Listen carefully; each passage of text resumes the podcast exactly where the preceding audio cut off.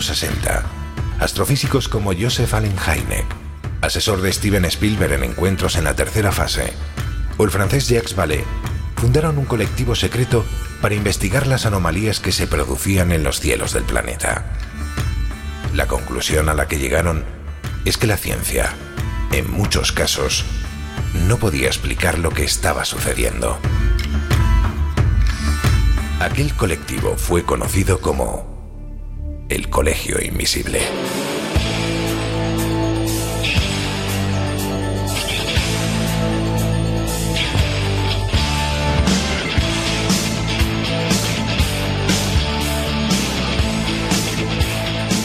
El Colegio Invisible, con Lorenzo Fernández Bueno y Laura Falcó en Onda Cero.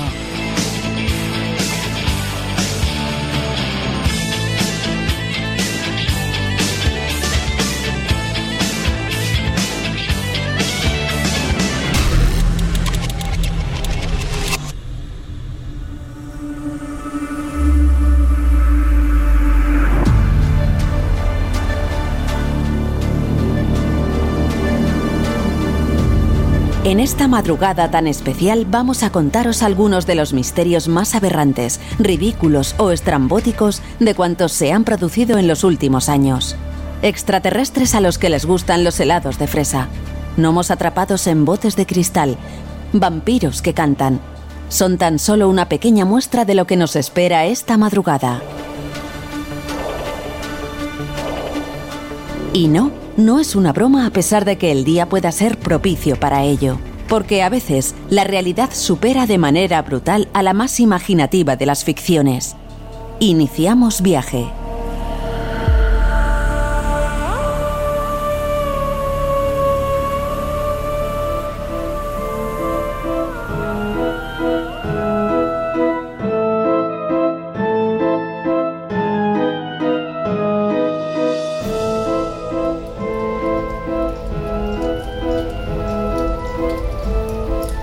¿Qué tal? ¿Cómo estáis?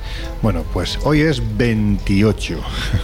28 de diciembre. Ya sabéis que si hay una seña de identidad propia de este equipo es el sentido del humor.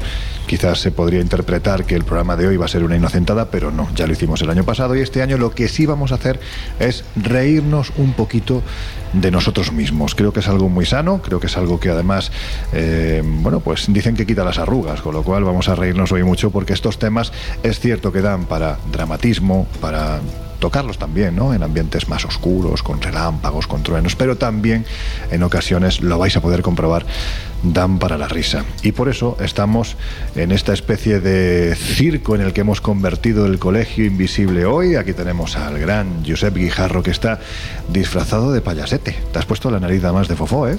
No, eso es del resfriado. No, la, la, tengo en el bolsillo Ah, todavía. Vale, o sea que es un pañuelo lo que tienes. vale, vale. O que se te ha inflamado la nariz. Bueno, pues bien, pues vamos a ver qué tal se da la noche. Me da la sensación de que vamos a tener tormenta de toses. Tormenta, tormenta de toses. Tormenta de toses, ¿no? Hay que acabar el año, pues eso, haciendo limpia. Bueno, ya oímos por ahí también que se encuentra, pues entrando por ahí. Anda, pues eh, Laura, le has quitado la barba a Josep, la, la mujer barbuda. Bueno, oye, los freak shows tienen, tienen su aquel, ¿eh? Son un tema también muy nuestro, según cómo. Bueno, si te vale de algo, te diré que no te queda bien. No te queda bien la barba. Y Jesús Ortega, ¿dónde está Jesús? Míralo, de duende burlón. ¿Qué pasa? Pues aquí, tocando las narices, que es lo que corresponde Pues a, mira. un buen, a un buen duende. Pues yo las tengo grandes, pero Josep hoy las tiene todavía más grandes las narices. Pero ¿no? tú no has explicado por qué vas vestido de Krampus.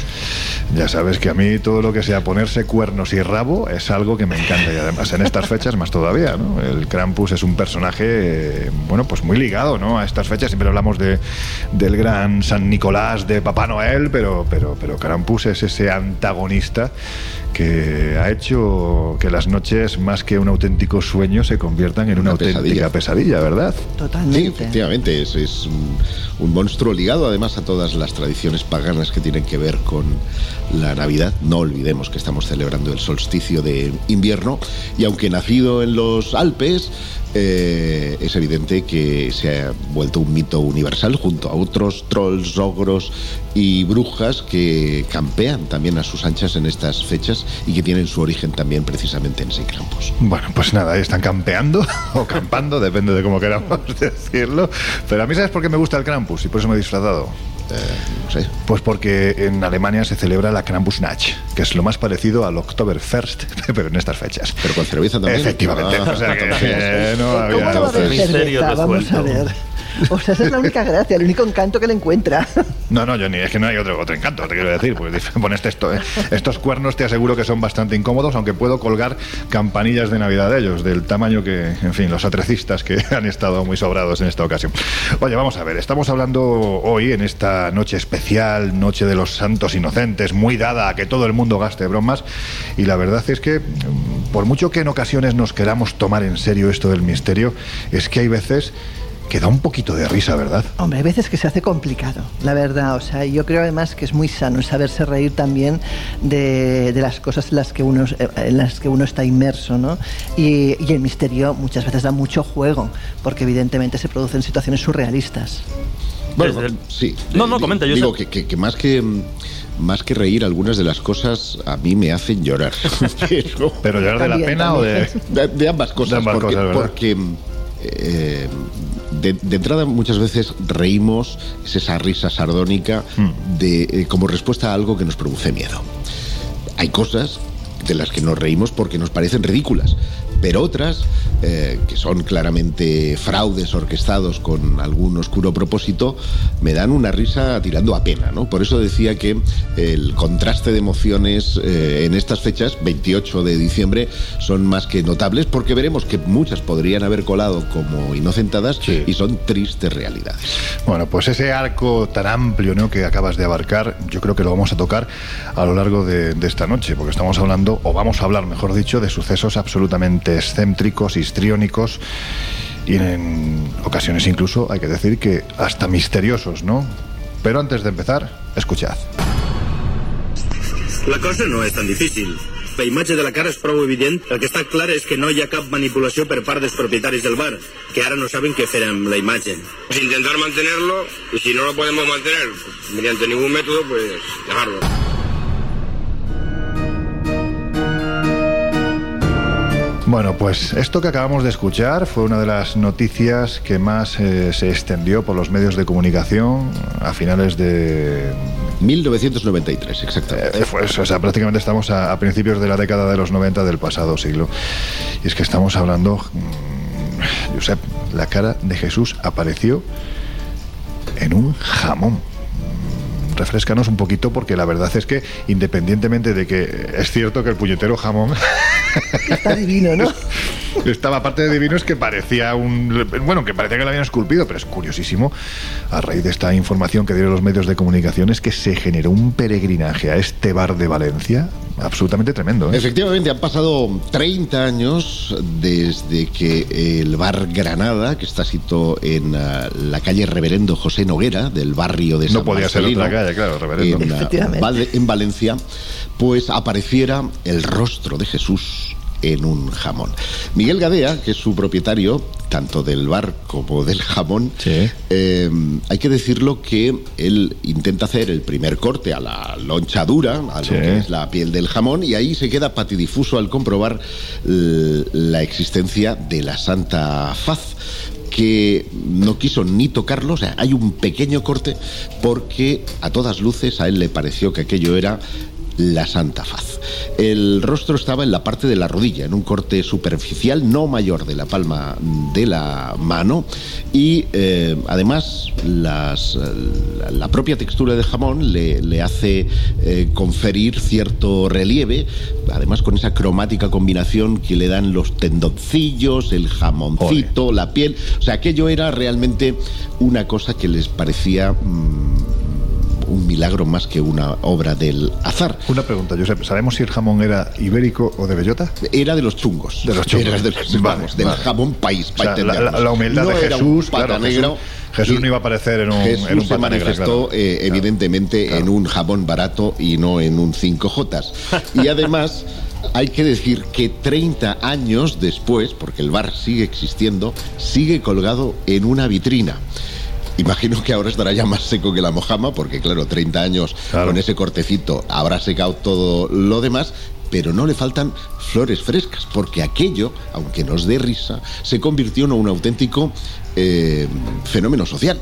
Todo el mundo iba a ver al jamón y de paso comerse una tapa de tortilla y tomarse su cervecita, pero eh, es evidente que aquella pareidolia, que no es otra cosa que eso, hizo que muchas gentes incluso dudaran de que realmente el... Eh, en este caso no el santo, sino en este caso el mismísimo Cristo se estuviera manifestando en, eh, bueno, pues las, carnes de ese pernil. Hay que, hay que decir además que incluso, claro, pues el, gracejo a veces, o el ingenio, mejor dicho, ¿no? del español siempre es muy, muy agudo, ¿no? En este, en este sentido, y fue rápidamente bautizado como el santo rostro del jamón. Sí, sí, vamos, que eh, era un... Eh, siempre me he preguntado por qué Mahoma no se manifiesta y ahora ya lo tengo claro. Pues en un cordero. Porque si no lo haría en un cordero, no lo haría jamás en un, en un cerdo.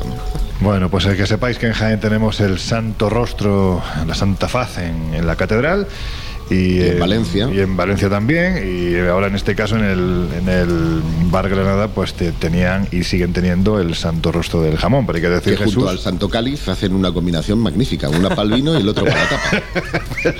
está muy bien tirado eso. Bueno, eh, Jesús, lo que está claro es que no se trata de divinizar al jamón, aunque se podría hacer por muchísimos motivos, pero hay que decir que no es la primera vez que ocurre algo así. ¿no? no, no, no, para nada. Y además tenemos ejemplos bastante, bastante recientes. Y además es curioso porque casi las manifestaciones de esta clase de, o de este tipo de rostros, ya sea en el jamón, en la tostada o en otro tipo de alimentos, es verdad que siguen la propia línea estética hmm. de esos eh, santos rostros o santas faces que encontramos en lugares como tú has dicho Jaén, también en Asturias, sigue un poco esa línea, esa línea estética. En Alicante también está. Pero bueno, ejemplos, como digo, hay, hay muchos. Podemos remontarnos al año 1944 en Carabanchel Alto, aquí en Madrid, donde, bueno, pues en un bar de repente aparece mientras estaba estaban cortando para servir pues como tapas el jamón, de repente dos parroquianos muy fieles al lugar se dan cuenta o creen observar una extraña forma que tiene el rostro. Si hace uno el esfuerzo con la imaginación, tiene el rostro, ¿no? Ese parecido con lo que podríamos entender como el rostro de, Jesús de, Nazaret. El dueño aquel entonces, Antonio García, junto con Catalina, la, su mujer, del mesón La Cascada, eh, bueno, pues se ven de repente sobrepasados, porque en cuanto empiezan a hablar de este rostro, los vecinos obviamente empiezan una peregrinación, bien para cachondearse, bien para verlo, bien para ver un poco qué se hace con ese, con ese jamón, que llega a tal punto que, esto me ha hecho gracia, ¿no? Porque el propio mesonero Antonio se lo llevaba a casa por las noches, por si había tentación de, robar el objeto, entre comillas, divino, y reconocía... Él reconocía que se lo llevaba por las noches a casa. O sea, ese era, ese era el punto de, protección. Y llega al punto ya no solo de curiosidad, sino de que incluso mm, de alguna forma se convierte en punto de, peregrinación porque hay gente que va a curarse. Había una persona que, entró con dificultades al, andar, con, problemas en las piernas, y dice que después de haber visto ese, ese jamón y haber contemplado ese rostro, de repente andaba mejor y sufrió una especie de curación. O sea que podemos incluso asociar milagros a estas nuevas reliquias, si se quiere ver así. Pero si nos vamos, por ejemplo, damos un salto de, continente y nos vamos hasta, hasta Chile, nos encontramos el caso de Lisa Gray, que era una estadounidense de 44 años, madre de dos hijos, que de repente, eh, bueno, pues estaba comiéndose una especie de, empanada, un bocata de, de, jamón dulce, y al ir a comerse este emparedado, el rostro que adivina, y de hecho lo divertido de estas cosas es ver la foto, es lo que ella interpreta de nuevo, pues con ese rostro barbado, de pelo largo, eh, de ojos expresivos, si es que puede ser uno expresivo en un jabón, ¿no? Claro. Así lo describía. También nos encontramos esa, esa, esa bueno, pues, imagen que ella asocia a, Jesús. Obviamente no se come el sándwich, no lo termina y, y, decía que la imagen era muy clara, que se podía ver su cara perfectamente y que a partir de ahí, bueno, pues lo consideró casi casi como una como una señal divina. Pero por, por terminar, si antes hablábamos de Madrid, nos hemos ido a Chile, hay un caso relativamente reciente que nos encontramos a finales de 2020, comienzos de 2021. Eh, no he conseguido poner fecha concreta en función de cuándo cada medio publicó mm. la noticia, pero estaríamos, ya digo, en un caso bastante reciente que en esta ocasión nos lleva hasta, mm, hasta Valencia y de nuevo en, en un jamón, en esa rodilla, digamos, que, comentaba antes eh, Josep, en esa parte del jamón, aparece de nuevo una una imagen que fue, bueno, pues interpretada ni más ni menos como el santo rostro, como esa imagen divina de Cristo también en un, en un jamón y que, repito, ¿no? Eh, recorrió, a modo de anécdota casi de chascarrillo, la actualidad nacional hace tan solo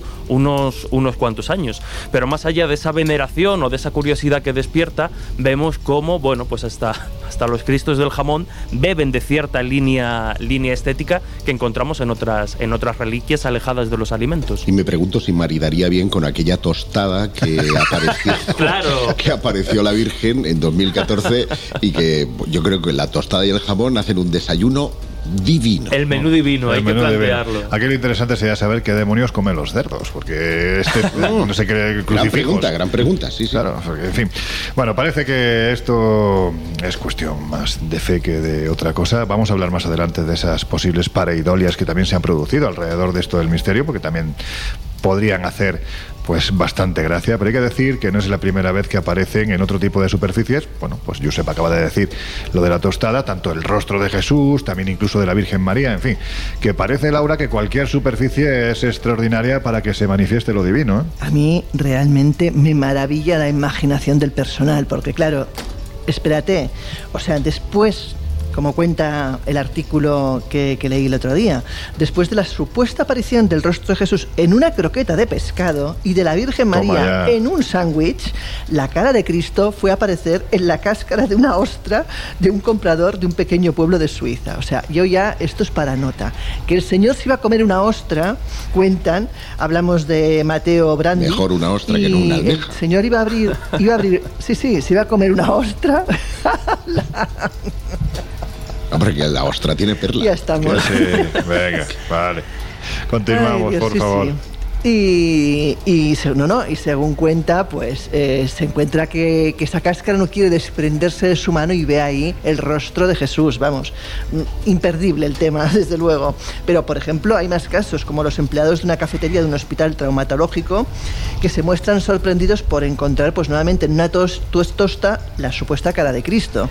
O sea, yo me parece que la gente tiene mucha imaginación, ¿qué quieres que te diga? Pero bueno, según cuenta el Huffington Post, no es la primera ni la última vez. Hablan, por ejemplo, de mujeres que fotografía a un pez muerto porque dice que tiene una forma extraña y que de repente al compartir esa foto en Instagram se dan cuenta que es la cara de Jesús nuevamente. Y lo mismo con un hombre de Albuquerque y este señor que se llama David Sandoval que encuentra en un pedazo de tortilla también el reflejo de Cristo. El caso es que no se le ocurre otra cosa que guardar este alimento en una cajita que debe oler a huevos podridos a día de hoy. Pero vamos, que la gente por hacer eh, pues no se corta. Y bueno, y como decía Josep, todo esto no dejan de ser, eh, nos guste o no, pareidolias eh, faciales, un fenómeno que además está más que estudiado, porque el cerebro lo que tiende es a buscar una explicación coherente y conocida, un contexto conocido a las imágenes que no tiene claro qué son. Y, lo que hace precisamente es eso, ¿no? ante una cosa borrosa, una cosa difusa, lo asocia a lo que más se le parece dentro del rango de cosas conocidas.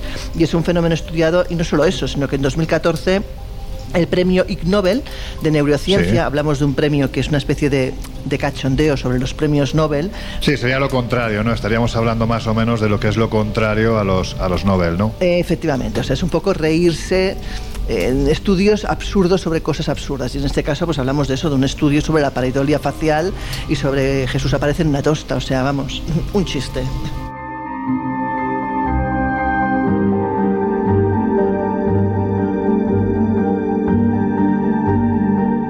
Bueno, Jesús, pues ya que estamos hablando de algo tan habitual en esto del misterio, como son las pareidolias, que muchas veces se dan a confusiones, bueno, son confusiones, evidentemente, ¿no? De, de cuestiones que se dan por ciertas y detrás de eso lo que hay es algo que hemos malinterpretado. Dentro de esto del misterio se han dado pareidolias que, en fin, pues también harían lo que tú acabas de... provocarían lo que tú acabas de hacer, el reírnos, Pues ¿no? sí, sí, sí. Por definirlo de forma, digamos, técnica, entendemos la pareidolia como un fenómeno perceptivo por el que tendemos a reconocer, o más bien a dar sentido, a dar forma a bueno, pues cuestiones meramente aleatorias. Creo que lo hemos comentado, pero si no, la, imagen más eh, clásica para, para entender el concepto es imaginarnos tumbarnos en, tumbados en un, en un prado o mirando hacia el cielo y de repente vemos una nube que creemos eh, que tiene forma de conejo, forma de o forma de animal, forma de algo, ¿no? En el fondo esa nube no tiene forma de nada, pero nosotros estamos aplicando o extrapolando un poco esa, esa imagen, esa interpretación a través de nuestra percepción.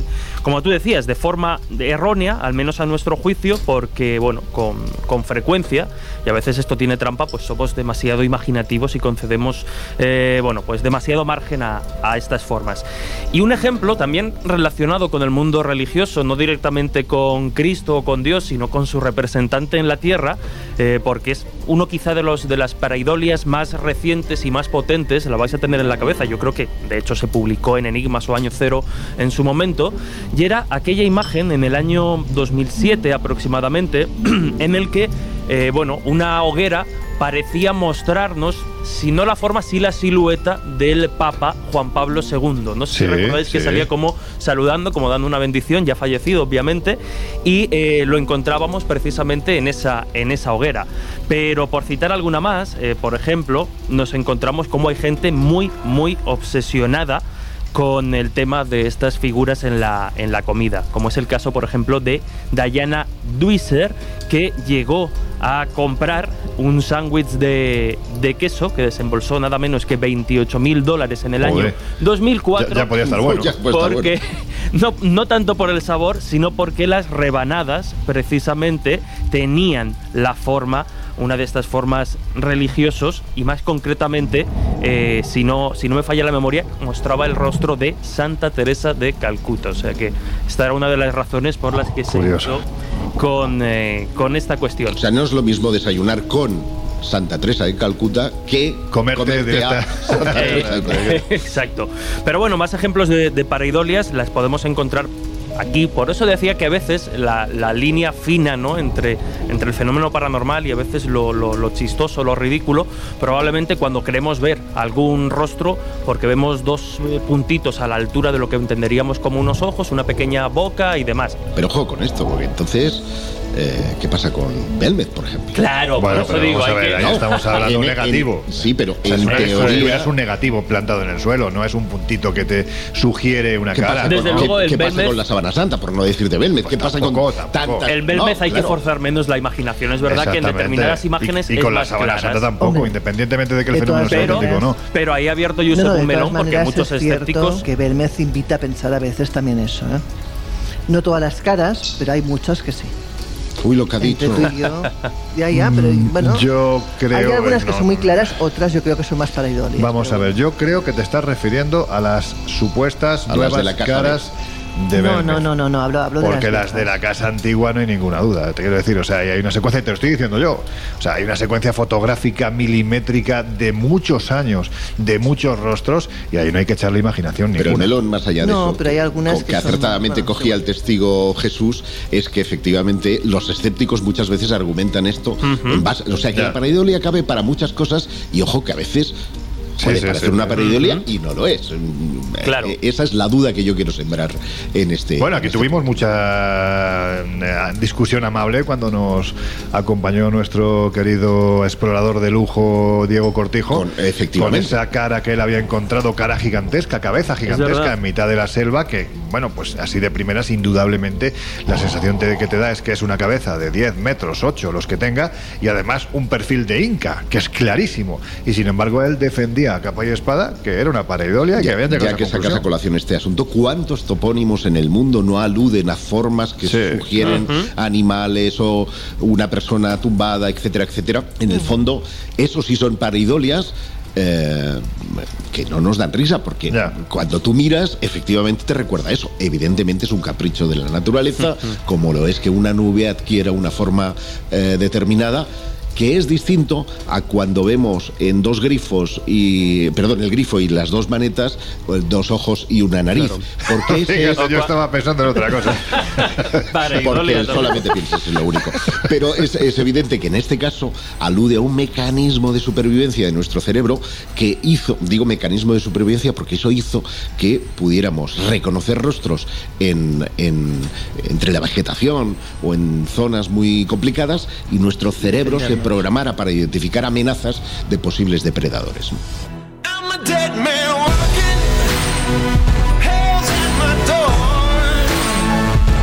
El Colegio Invisible. El periodismo de misterio ya está aquí en Onda Cero. Before I die, I'll take every soul I can into the night and kill till I die.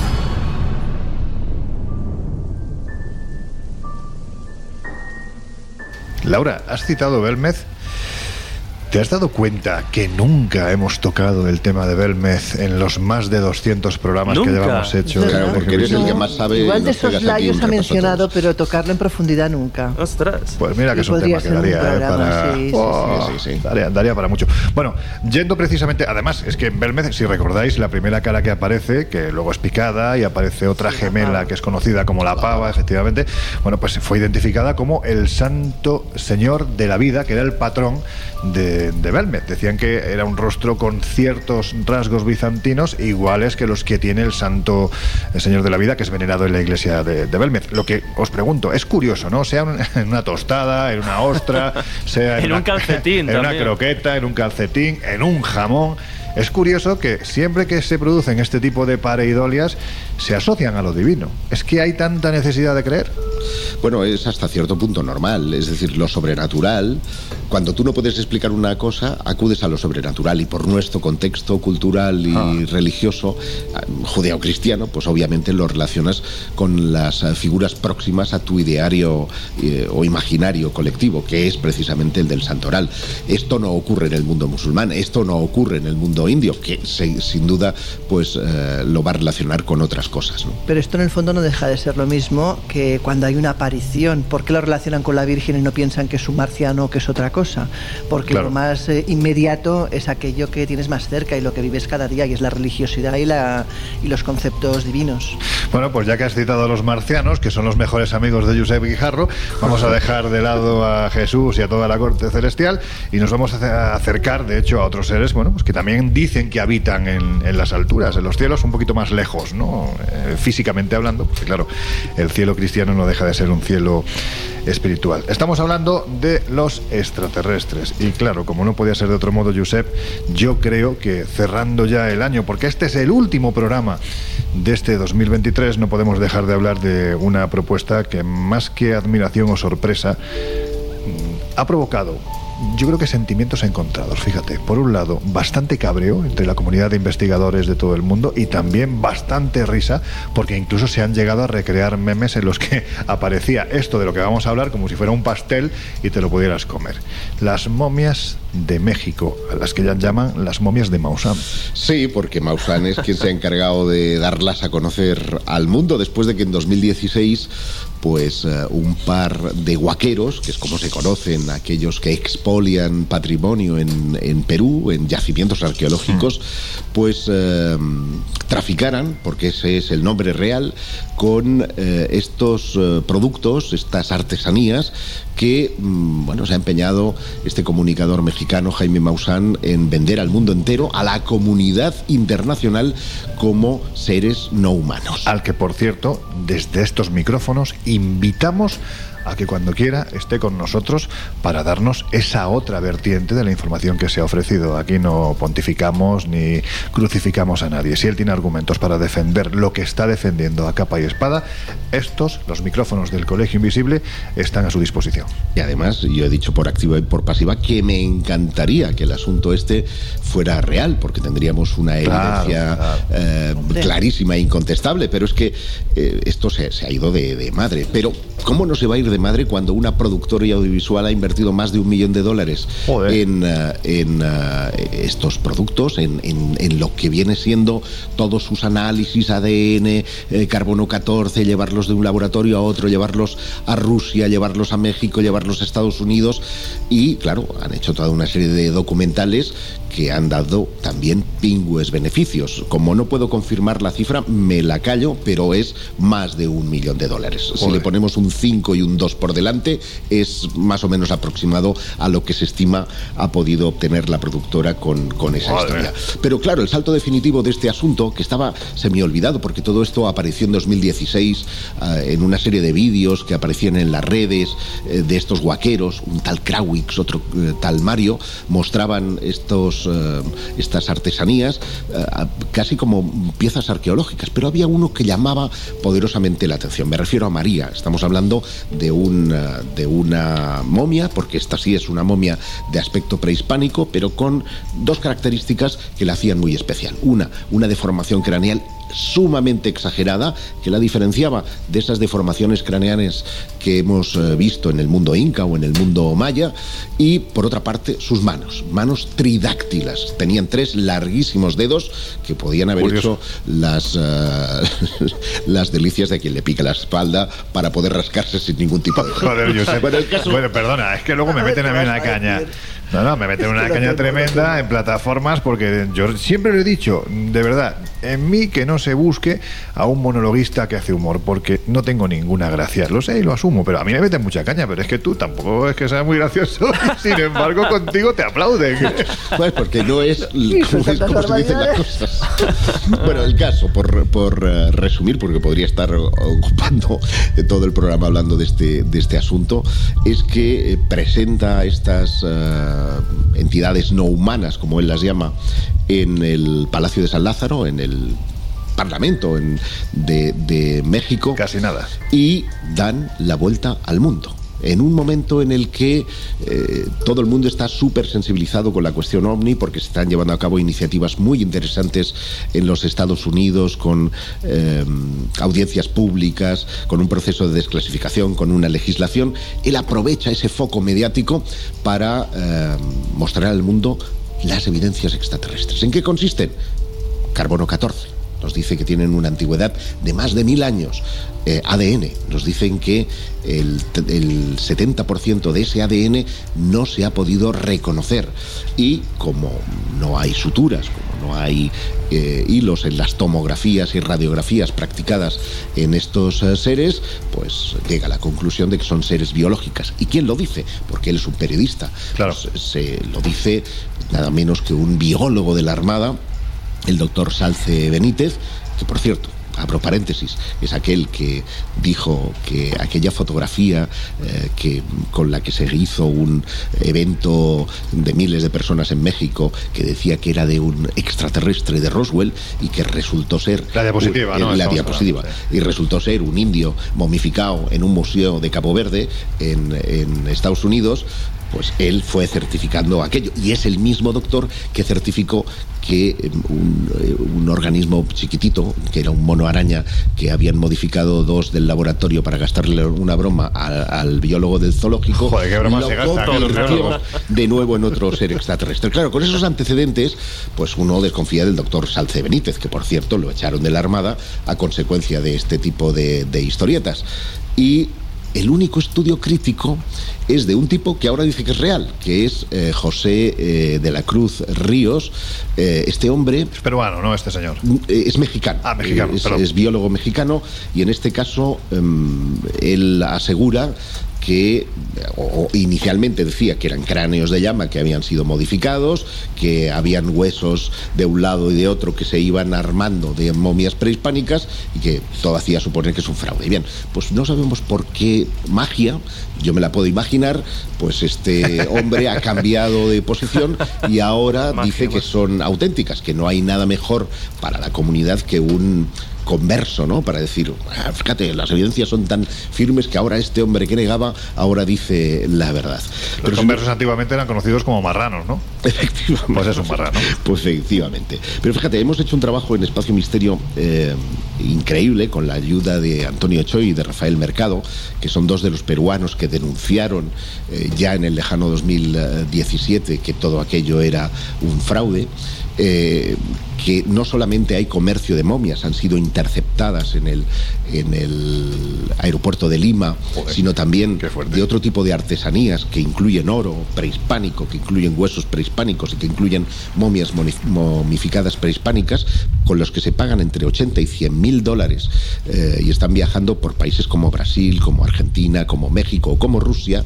Y hay un grupo en Rusia que tuvo acceso a los eh, ADN porque, y realizaron varias pruebas allí gracias a eh, Konstantin Korkov, un médico ruso que es conocido porque dice que el aura humana logró fotografiarla mientras salía del cuerpo de un fallecido. Vaya banda, ¿eh? Bueno, una banda, por eso te digo, es que todos, son para montar aquí la, la bueno, el, el otro lado, versión Berto Romero, Sí, Colegio sí, sí, Invisible, sí, ¿vale? total, total. Y resulta que eh, ese ADN, claro que es un 70% desconocido porque está corrompido, pero es de Homo sapiens y el eh, porcentaje, además del 30%, mm, eh, digamos, reconocido, ni siquiera ha podido ser comparado con las muestras de, genotípicas de Perú y por eso daba eh, lugares tan alejados Claro. como podían ser Estados Unidos o, o O sea, Rusia. esto me recuerda un poco a lo que se hacía antiguamente, cuando, en el siglo XIX sobre todo, ¿no? Estas grandes exposiciones en las que habían seres fantásticos como sirenas, que no dejaban de ser mm, pedacitos de diferentes criaturas. Exactamente, que- que exactamente. los. Es eso, es exactamente eso. Y este año, 2023, en el que hemos visto esa sirena de Japón que Sí. desveló sus secretos gracias a los estudios científicos, este no suelta prenda, no deja las, las momias para que nadie las investigue, simplemente les da las evidencias, que además las podéis ver todos en Alien Project, que es una página web abierta para tal historia, y el único que está cumpliendo eh, no, todavía no la cumple, pero ha sido sentenciado a cuatro años de prisión, es Leandro Rivera, que era quien se escondía detrás de esas eh, momias, porque el material arqueológico fue sacado ni más ni menos que de un parque un arqueológico nacional, como es el caso de las pistas de Nazca y Palpa. Qué cosas. Bueno, pues ya que estamos hablando de extraterrestres, otra de esas situaciones más o menos hilarantes ¿no? que se pueden producir alrededor de este tema es que los testigos, en muchas ocasiones, pues te hablan de criaturas totalmente diferentes dependiendo de- del caso. Y claro, pues según sus características o procedencia, los expertos, entre comillas, esto de expertos, ya han establecido unas tipologías algunas de ellas, pues la verdad es que dan bastante risa. Mm, Laura, repasamos algunos de estos seres curiosos. Ya, partiendo de la base que ver un señor con un trozo de papel de plata en la cabeza ya me parece un chiste, y Pues eso sí. ha aparecido en más de una situación para intentar protegerse de no sé qué ondas electromagnéticas de los marcianos. Bueno, tú y Pero yo conocemos alguno que, Bueno, el- el origen de esta que se historia- lo ponía muy cerca, ¿eh? El origen de esta historia nace en el año 52 y a raíz de los contactos de un tipo, un vendedor de hamburguesas que se hizo famoso eh, como George Que en vez de Adamski. utilizar el papel albal para envolver la hamburguesa, No, porque hacían unas, hacían unas reuniones en, en- en un lugar y empezó siendo un papel de periódico y luego evolucionó al papel de plata, pero esos gorros eran para librarse de eh, que pudieran leer el pensamiento. Leerte la mente o cualquier Ahora cosa vamos a los estilo, supongo. marcianos. ¿Cuántos tipos hay? Bueno, pues si hablamos de tipos, hay muchos y algunos muy graciosos. A mí uno de los que más me gusta y quizás de los más conocidos o reconocidos porque entra dentro de las conspiranoias es el tema de los reptilianos. Porque además, o sea, aparte de que los que tenemos ya una edad lo asociamos a, series de televisión como era V y te imaginas pues aquella señora comiéndose el ratón, pero Que, aparte de con eso... perdón, pero hay que ver esto, hay que ver cómo estaba la Dayana, señora. ¿eh? Dayana, Dayana. Señora. Bueno, sí, sí, sí, no, sí, sí, estaba muy bien la señora. pues más allá de eso, es cierto que además conspiranoicamente lo asocian incluso, han dicho desde que la reina Isabel II era una reptiliana hasta que Obama era un reptiliano y bueno, eh, me parece auténticamente un despropósito. Hablamos de seres que teóricamente son como reptiles, que medirían entre metro ochenta y dos metros cuarenta y que, pues según cuentan, podrían haberse desarrollado eh, incluso en paralelo a la raza humana. No se sabe si de origen extraterrestre o de origen intraterrestre, es otra de las hipótesis que, de las que hablan, y tendrían un perfil bastante guerrero y además vivirían un poco, se alimentarían del miedo y de, y de todo lo que supone pues el odio eh, y las, las sensaciones negativas, ¿no? O sea, de energías, Bueno, vamos. eh, Sí, básicamente sí. Y además, fíjate que también se asocia con una figura Curioso. histórica, como es, por ejemplo, la leyenda de Quetzalcoatl, que no deja de ser la Ah. serpiente emplumada, porque también Claro. es verdad que tiene ese aspecto, esa cara reptiliana, ¿no? Bueno, a ver, yo no acabo de creer en estos seres, pero bueno, entiendo que puede haber una gente que le parezca hasta divertido. O sea, claro, yo, yo cuando empiezo a ver, en, que se ven en las redes fotos estas de Isabel II con los ojos como permutados, donde aparece esa especie de rayita como si fuera un reptil, pues bueno, ¿qué quieres que te diga? Me parece un chiste. No sé aquí mi colega, el de los ovnis, qué opinará, pero a mí los reptilianos me dan un Yo poco de quiero hacer risa. una precisión. Una cosa son las tipologías ovni, porque es verdad que hay testigos que han descrito con una forma o con otra, que si grises, Sí. con forma reptil, etcétera, etcétera.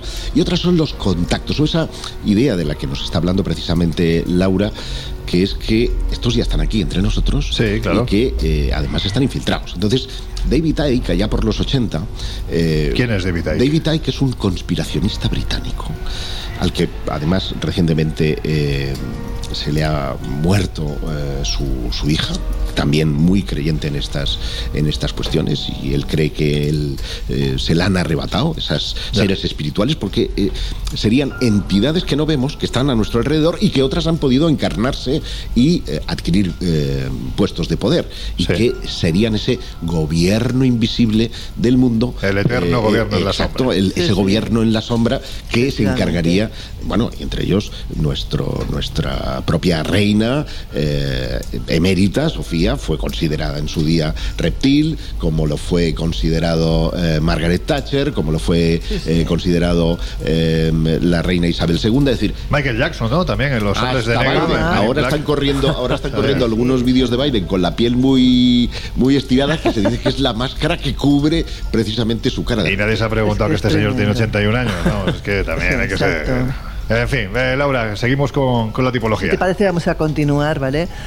Eh, con los primos de Miguel Pedrero, porque yo creo que no dejan de tener un sí, qué no, a ver, lo digo con todo el Lo cariño. dice por la cabeza mundo. No, no, lo digo por todo el cabello- cariño del mundo, porque, a ver, son estos seres que son los grises, que tienen ese cuerpo entre comillas, más delgadito que la cabeza, son más bien cabezones. Y claro, en el caso de Miguel, Yo aquí no sé, no sé exactamente. Laura, perdona, no sé exactamente aquí dónde está el cariño, ¿eh? No lo encuentro. No, pero, a ver, es decir, acabas de llamar creo que chupa chups, o sea, Cerilla. directamente, cabezón. Bueno, pobre Miguel. No, no, que, que lo quiero un montonazo.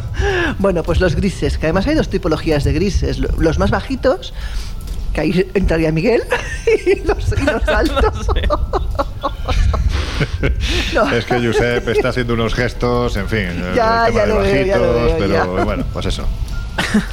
Bueno, en el caso de los bajitos serían los que de rango más bajo, los que serían más serviles y que de hecho pues serían utilizados por otros, por los de cabeza, por los más altos, incluso por los reptilianos, como casi pues gente sumisa que hace pues... O sea, una especie de esbirro. Más o O menos. sea, que los o grises son los esbirros de los reptilianos. Madre mía, qué, Dentro, qué sopa pero dentro de los aquí. esbirros, dentro de esos esbirros hay dos clases, los altos que son los jefecillos y los bajitos que son los más de nivel cosas. más bajo, por decir de alguna manera. Tiene mucho que ver con eh, los visitantes de dormitorio. Es quizás la, la Ah. figura que más se percibe como visitante de dormitorio. También en muchos de los encuentros aparecen estos seres y hablamos pues lo que te decía desde muy pequeñitos hasta seres que pueden llegar a medir 2 metros 40 cuando hablamos de los más altos y los más delgaditos ¿no? y muchos testigos pues evidentemente afirman haber visto a estos seres quizás son los más Sí, sí, vistos sí. no sé qué opina Josep pero yo creo que son los Sí, sí. más comunes Es, eh, tiempo, es la imagen pop del, del extraterrestre, sí, sí, sin duda. Bueno, y luego ya vienen unos que a mí también me fascinan porque tienen mucho que ver, según cuentan, con los orígenes de la humanidad, que son los Anunnaki. Esos famores- famosos perdona, seres gigantes que podían llegar a medir pues tres metros o, o igual incluso más. De los cuales evidentemente no hemos encontrado ningún resto, porque sí que ha habido muchos fakes de tumbas de gigantes por el mundo, Claro. pero vamos, ninguna Todo real. mentira. Otra cosa es que es verdad que en muchos monumentos antiguos hay ese reflejo de esa especie de, de seres gigantes que quizás sí que tienen que ver con los Anunnakis o no, a saber, tampoco tenemos ninguna demostración real. Pero bueno, en cualquier caso hablamos de esos humanoides que se suponen que vinieron a la Tierra a sembrarla y que pueden ser parte de los orígenes de, de la raza humana, según cuentan. A Bueno. ver, opiniones. Bueno, A ver, si es que eh, esta es una discusión peregrina, porque eh, la referencia a los Anunnakis no es inventada. Es No, la claro, Biblia. pero es la Biblia, los hijos de Anak. Sí, sí. Y, y- Claro. y- y efectivamente aluden a que esos hijos mantienen relaciones con las eh, mujeres de los hombres y dan lugar a una raza de gigantes. ¿no? Bueno, mm, más o menos. Es decir, en la Biblia lo que te dice es que están los hijos del gigante Anak, que cuando están los hebreos, pues en esos 40 años que se pegan en el desierto, de repente van mandando avanzadillas para que vean a los enemigos a los que se van a enfrentar. Y cuando se encuentran con el poblado de Anak, regresan diciendo, cuidado, que estos señores son muy grandes. Pero a partir de ahí ya la teoría de la conspiración ha considerado que los hijos de Anak, los Anunnakis, pues eran algo un poquito más que grandes. ¿no? Y grande en aquel tiempo, pues a lo mejor era La, un tío de la- un metro la ochenta. culpa de todo esto Claro, la es que tuvo la tuvo un abuelete entrañable que era Zecharia Sitchin Sí, que hizo una traducción un poco free de las tablillas sumerias Bueno, un poco free. y, y, pues, sí un poco free Freestyle, ¿no? freestyle sí y, y- y dio lugar a toda una teoría que sigue teniendo adeptos muy importantes Bueno, hoy día, ¿no? O sea, en que día- es la de que los extraterrestres gigantes pues Claro. fueron los responsables de poblar la Tierra Bueno, seguimos. Mira, ahora vienen aquellos que son razas que teóricamente son menos conocidas, ya no son tan famosas, ¿no? Por ejemplo, los lirianos, que se supone que vienen de Lira, que son además de piel oscura, no serían para nada parecidos a la, a la raza caucásica, y según cuentan, pues bueno, eh, son seres buenos, benevolentes, que se supone que asisten a la humanidad, que están para ayudar. Y también tenemos los veganos, que no quiere decir que no coman carne, ¿no? ¿vale? Sino que yo vienen... soy más de los de invierno Estos son los que, los que abducen las vacas, ¿no? Efectivamente, pero estos vienen. Por eso he avisado, digo, no tiene nada que ver con no comer carne o pescado, sino que vale, estos señores vienen de Vega. Y Ah, bueno, también nuevamente es una raza que se supone que está a servicio de los demás. Eh, bueno, eh, según cuentan, eh, trabajan en conjunto entre no solamente ellos solos, sino con otras razas para ayudar al desarrollo, se supone, del ser humano. Pero bueno, son menos conocidos seguramente. Y por último, de momento, hablaremos también de los arcturianos, que provienen de la Hombre, estrella. estos son los de la Arturias, patria querida. qué malo Arturianos, madre mía. Sí, sí, no, no. Y, y nuevamente, pues estamos hablando en este caso de una raza benevolente, según cuentan aquellos que se las han encontrado, que además son muy altos, bueno, o bastante altos también, de piel verde. Eh, hablamos también de ojos grandes y oscuros en forma de almendra y que solo tienen tres dedos en la mano, que eso sí que Anda, hemos- mira. es bastante frecuente en muchas de las, de las apariciones o de los encuentros de que hablan de eso, de manos con, con menos dedos de los habituales, por ejemplo. En este caso serían seres muy los de mentales. Exacto. No, hombre, Bausa tiene cinco dedos en cada mano. de la momia, Ah, coño. la momia, vale, vale. Claro, en este caso hablamos de seres que se supone que son muy mentales, es decir, que, eh, que funcionan muy bien con telepatía, con telequinesis, con varias cosas de este aspecto, o sea, es muy psíquicos. Y serían Hombre, muy conviene decir en este aspecto, conviene decir en este aspecto, si me permites, Laura, que mm, nos estamos un poco cachondeando de, de todo esto, pero muchos de estos eh, contactos, vamos a llamarlo así, ni siquiera han bajado al plano físico. Es decir, eh, Vale. eh, los contactados establecen todas estas eh, clasificaciones y formas en base muchas veces a experiencias de meditación, a contactos espirituales, no a un contacto físico. No hay ninguna fotografía de un Vamos, arturiano. que salen de la cabeza de la persona que lo está diciendo. Y, quiero decir en ese sentido que, por ejemplo, eh, en el siglo XIX, o muchos teósofos poblaron tranquilamente Venus de, de- de razas de seres maravillosos. eres consciente de que los teósofos se ponían hasta el culo de Claro, opio. O sea, claro. claro. Pero o sea, que eso da para crear más allá, mucho. Más allá de desprestigiarlo por el lado de la, de la droga, Sí. yo me lo tiro más por el campo de los estados alterados de conciencia Claro. que pueden darnos acceso, qué sé yo, a planos imaginativos maravillosos. Sí. Que tú le quieras conceder eso, la característica de físico, eh, material, como estamos nosotros ahora aquí hablando, es tu problema. Pero Bueno, a mí me parece pero eso una Josep, no solo pues eso. ¿no? pensemos cuántas tipologías surgen de la literatura. En la literatura Claro, se crean personajes, se crean los marcianos y Por se les da una imagen que luego se traspasa a, a otros planos. Mira H.P. Lovecraft, o sea, es que solo lo que él crea ya ni te cuento, o sea, el, No, no, el por perfil de, personajes. A mí lo que me sorprende es que, claro, estamos hablando lirianos, veganos, arturianos, mm, eh, reptilianos, pero es que la descripción que hay de ellos es milimétrica. Es decir, ¿esto quién lo ha En hecho? muchos casos, sí. En- en- Entiendo que es, como dice Josep, ¿no? Una persona que en un estado alterado de conciencia, su propia imaginación ha creado su propio mundo que está habitado por este tipo de seres. Es que es increíble el detalle con el que se llegan a hacer estas tipologías. ¿no? Hay, hay una, por último, una variedad muy interesante eh, de la, que en queda la que se basa esta clasificación que llega hasta 36 eh, Sí, sí. tipologías distintas, Sí. que es la del sargento Clifford Stone. Este tipo eh, lo que hizo es intoxicar a la comunidad ufológica. ¿Cómo? Diciendo que existía un proyecto ultrasecreto que había basado en una serie de reuniones mantenidas con extraterrestres en los años 70 en la base de Holloman y que a partir de ahí eh, se, se- se les da a conocer cómo son estos seres y qué características tienen. Pero hay que decir que eso es un fraude orquestado por los propios servicios de inteligencia para ir desprestigiando y minando el tema, con lo cual eh, quienes han caído en, en esto, pues tienen que hacérselo mirar. El informe, como anécdota, y me parece que es un colofón para cerrar esto, dice que, por ejemplo, en, en Lugo fueron abducidos 50 elefantes, cuando en toda España no han habido 50 elefantes en un zoo en la vida, con lo cual ese es el nivel de eh, aparte, prestigio que ¿qué, existía. qué va a hacer un marciano con un elefante? No, te- no- no me- es que las trompas les gustan mucho a los marcianos. My mother told me someday I will buy galley with good oars, sail to distant shores, stand up on the prow, noble bark I steer, steady course to the haven, human foemen. Bueno, pues ahora continuaremos hablando de gnomos que han sido cazados en bosques y que además los han guardado ni más ni menos que en tarros de café con formol, también de casas encantadas que provocan, bueno, pues más risa que, otra cosa. Pero antes, fijaos, hace años en la revista Enigmas publicamos un artículo que se titulaba El loco mundo del misterio, el lado más pintoresco de lo extraño. Y empezaba así. Un casino adquiere en una subasta un sándwich con la presunta faz de Jesús que previamente su dueña se ha tatuado en el pecho. Indígenas de Papúa Nueva Guinea veneran al príncipe Felipe de Edimburgo mientras que sus vecinos hacen lo propio con Rambo. Con 24 años Walter Scott subasta su alma por internet, mientras que desde primavera opera en Italia un delincuente que hipnotiza a sus víctimas antes de robarles. En Inglaterra, un niño magnético bate el récord de adhesión de cucharas a su rostro. En un monasterio japonés, el gran budista es un perro, mientras que en Puerto Rico se plantea el 29 de febrero como Día Internacional del Fantasma. El autor de este artículo no podía ser de otra forma. Era el periodista canario José Gregorio González, que hay que decir que lleva años demostrando su buen hacer en este tipo de periodismo y lo que es más importante, su buen sentido del humor.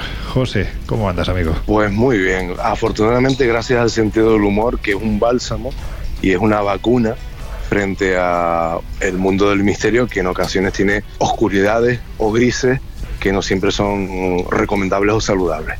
Y hay que decir, José, que también a veces es muy sano reírse hasta del misterio, que no pasa nada. No, no, no, por supuesto que no. Al contrario, yo creo que, como te digo, para quienes nos dedicamos a manejar este tipo de información o hacemos investigación directamente, el sentido del humor es clave, es una herramienta que tiene que estar en nuestro, en nuestro botiquín por muchos motivos, porque además nos permite centrarnos, nos permite tener perspectiva con respecto a las cosas que nos están contando y sin que eso signifique desprecio, burla o ninguneo a las historias eh, muchas veces extravagantes que llegan a nosotros. Sencillamente nos permite gestionarlas de una forma bastante más eficiente, diría yo. ¿eh? Y, y esto quienes lo hacemos, quienes utilizamos, y es tu caso también, quienes te llevamos el humor dentro de nuestro equipaje, lo sabemos perfectamente bien. Respetamos, amamos estos temas y de vez en cuando evidentemente logran sacarnos una, una sonrisa. Y eso es algo que nosotros intentamos siempre llevar a gala en este programa donde, bueno, pues en ocasiones combinamos ese sentido del humor. Yo siempre lo digo que soy un andaluz sin ninguna gracia, pero de vez en cuando algo sale. Eh, intentamos combinar ese sentido del humor con la parte, con la carga dramática ¿no? que pueden tener estos temas, aunque muchas veces hay que decir que no es entendido. No siempre nos entiende, fíjate. Te, te pongo un ejemplo. A mí me apasiona me interesa muchísimo el mundo de nacionalsocialista, el tema nazi.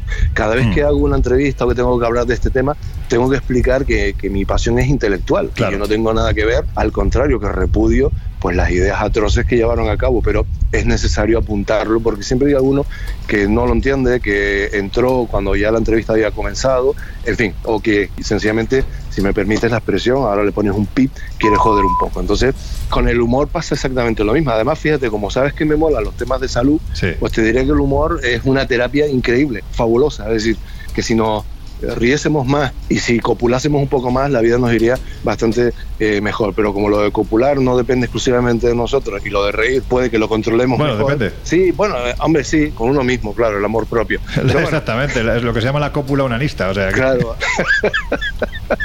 la autogestión en ese terreno, pues digamos que Sí, salva, salva las limitaciones. Y con la risa, con el humor, pues ahí es que, que, que nos podemos conectar a ese carro en cualquier momento. Y con respecto a, a humor y misterio, yo me he ido tropezando, me he ido convirtiendo un poco en un coleccionista. Me gustan esas historias y de vez en cuando pues he tenido la oportunidad, como tú decías antes, de reunirlas y de, bueno, de contarlas con respeto, pero también con un poco de, de coña, porque creo que son necesarias también.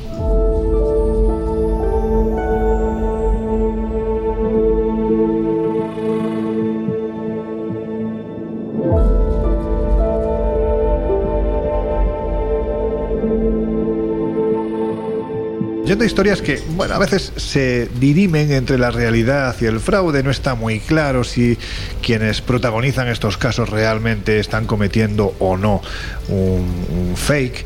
Cuando hablamos de gente que se le pegan las cucharas a la cara o los tenedores o todo lo que es metálico como una especie de imanes humanos, aquí yo no sé si hay fraude, pero desde luego lo que sí hay a veces son fotografías que llevan a la risa, porque es que son prácticamente ridículas, ¿no? Claro, este, este es un aspecto del. O sea, el, el mundo del misterio tiene algunos aspectos, digamos, absurdos, ¿no? Y ya no hablo del tema ovni, donde lo- el absurdo parece una característica, sino hablo en general. Ahora vamos a ir al tema ovni, no te preocupes que ahora vamos a ir al tema ovni. Ha- Hablo precisamente de ese tipo de habilidades, ¿no? Alguien que, que tiene capacidades magnéticas y a lo que se dedica es a pegarse cucharas o llaves, ¿no? En el, en el cuerpo, ¿no? Y cuando divulgan y cuando se proyectan públicamente, evidentemente lo que generan es, es- es- más risa que, eh, que otra cosa, ¿no? Pero piensa también que en el mundo de, de los fenómenos eh, post-mortem, ¿no? de comunicaciones con el más allá, a mí siempre me ha parecido pintoresco fenómenos como el de las psicofonías, con todo el respeto del mundo, pero lo complejo que es, o lo difícil que puede llegar a resultar obtener una psicofonía que en teoría lo vamos a barajar como una evidencia de, de alguna forma de vida después de la muerte, y lo ilegibles o inaudibles, lo incomprensibles que resulta, es decir, tanto esfuerzo para grabar un gruñido o para grabar una sílaba, es decir, a mí me parece que son y- o cuando, por ejemplo, interpretamos como señales del más allá y de existencia de vida tras la muerte que algo se nos mueva, que se nos caiga, eh, se, se caiga al suelo, es decir, este tipo de cosas que Bueno, suponen- perdona, perdona que te interrumpa, José, pero recuerda que, por ejemplo, una de las psicofonías que, de las muchas, ¿no? que en su momento eh, pudo grabar, pudo registrar el, el gran profesor Germán de Argumosa, concretamente había una que fue obtenida en el Palacio de Linares cuando este lugar, en el corazón de Madrid, estaba pues, prácticamente en todos los medios de comunicación porque ocurrían todo tipo de fenómenos extraños. Una de las psicofonías que salió decía, quítate la falda. o eso es lo que tradujo Germán de Argumosa. Pues claro, no sé yo, el más allá como está, parece que está un poquitín encendido el más allá. Sí, a veces, a veces puede que sí, hombre, cuando se entiende sí, pero cuando te lo tienes que imaginar, dice tanto esfuerzo para un gruñido que bueno, que tú dices, o cuando eh, desde, Claro. desde ese, desde ese más allá, ¿no? Mueven algo, pero ¿qué me quieres decir? Es decir, explícate mejor, invierte la fuerza en algo que sea mucho más contundente, más claro, y a lo mejor no necesito que me muevas un objeto, sino que hagas otra cosa. Entonces, bueno, esos son aspectos, ¿no? A mí me pasó una cosa, fíjate, en, en- un edificio histórico también de la ciudad de La Laguna, el Ateneo de La Laguna, eh, que después sufrió un incendio y no, no, no conecto las dos cosas, yo no tengo nada que ver con eso. Investigando ese inmueble en, en los previos a un evento que teníamos en ese, en ese lugar, nos permitieron entrar de noche y bueno, fuimos con psíquicos, fuimos con ap- aparatos y llevamos una, una Spirit Box, ya sabes que es un- una herramienta controvertida y en un, en una, entrando en una estancia en compañía de otras personas, eh, pues yo llevaba la Spirit Digo, pregunto, ¿quién lleva la Spirit Box? Y en ese momento se escucha, joputa, ¿vale? O sea, no fue muy agradable, pero eh, claro, eh, supongo que el joputa era yo. O sea, bueno, fue una cosa como muy, muy pintoresca. Y en, en- con, con Carlos Jesús Pérez y Manca, un buen amigo de ambos, en antiguo hospital de San Sebastián de la Gomera, que ya está derruido y hay un nuevo edificio construido, también eh, chequeando la zona en la penumbra con ese mismo aparato eh, nos acercamos como a unos eh, a una puerta que tenía como unos, unos ventanales de ojo de buey para ver a qué correspondía. En absoluta oscuridad en ese momento Carlos alumbra creo que con el móvil hacia el interior y vemos que eran unos como una, una especie de grandes hornos. Y en ese momento la Spirit Box dijo crematorio o sea se escuchó crematorio Joder, Eh, eso da más miedo, ¿eh? te digo la verdad, o sea, a Carlos y a mí nos faltó tiempo y espacio para salir de allí. Es decir, por el momento ese de impresión que acabamos de, vivir. Entonces, bueno, pues hay situaciones reales que resultan graciosas y otras dudosas, pero que son pintorescas y a veces absurdas, ¿no? Y que nos llevan a hacer este tipo de, preguntas. Y que parece además que demuestran que en el más allá, si es que realmente existe, hay gente muy bien hablada y otros que son muy mal hablados. Recuerdo ahora mismo, por ejemplo, algunas psicofonías de las que grabó Antonio Pérez, un querido amigo de, Murcia, en el preventorio de Sierra Espuña, que es un sitio enorme en mitad de la, de la sierra. Eh, pues él obtuvo ahí unas psicofonías bastantes. Algunas de ellas decían frases o palabras como cabrones, otras decían hijos de puta. Es decir, que eh, si realmente aceptamos que eso se está colando en base a que hay una inteligencia que está operando a través del aparato que está registrando la grabación, esa inteligencia necesita una clase de educación. Sí, hombre, se ve que en el más allá pues se las gastan de todo tipo, ¿no? Y bueno, habrá gente que se ha ido al más allá malhumorada, ¿no? Malhumorada.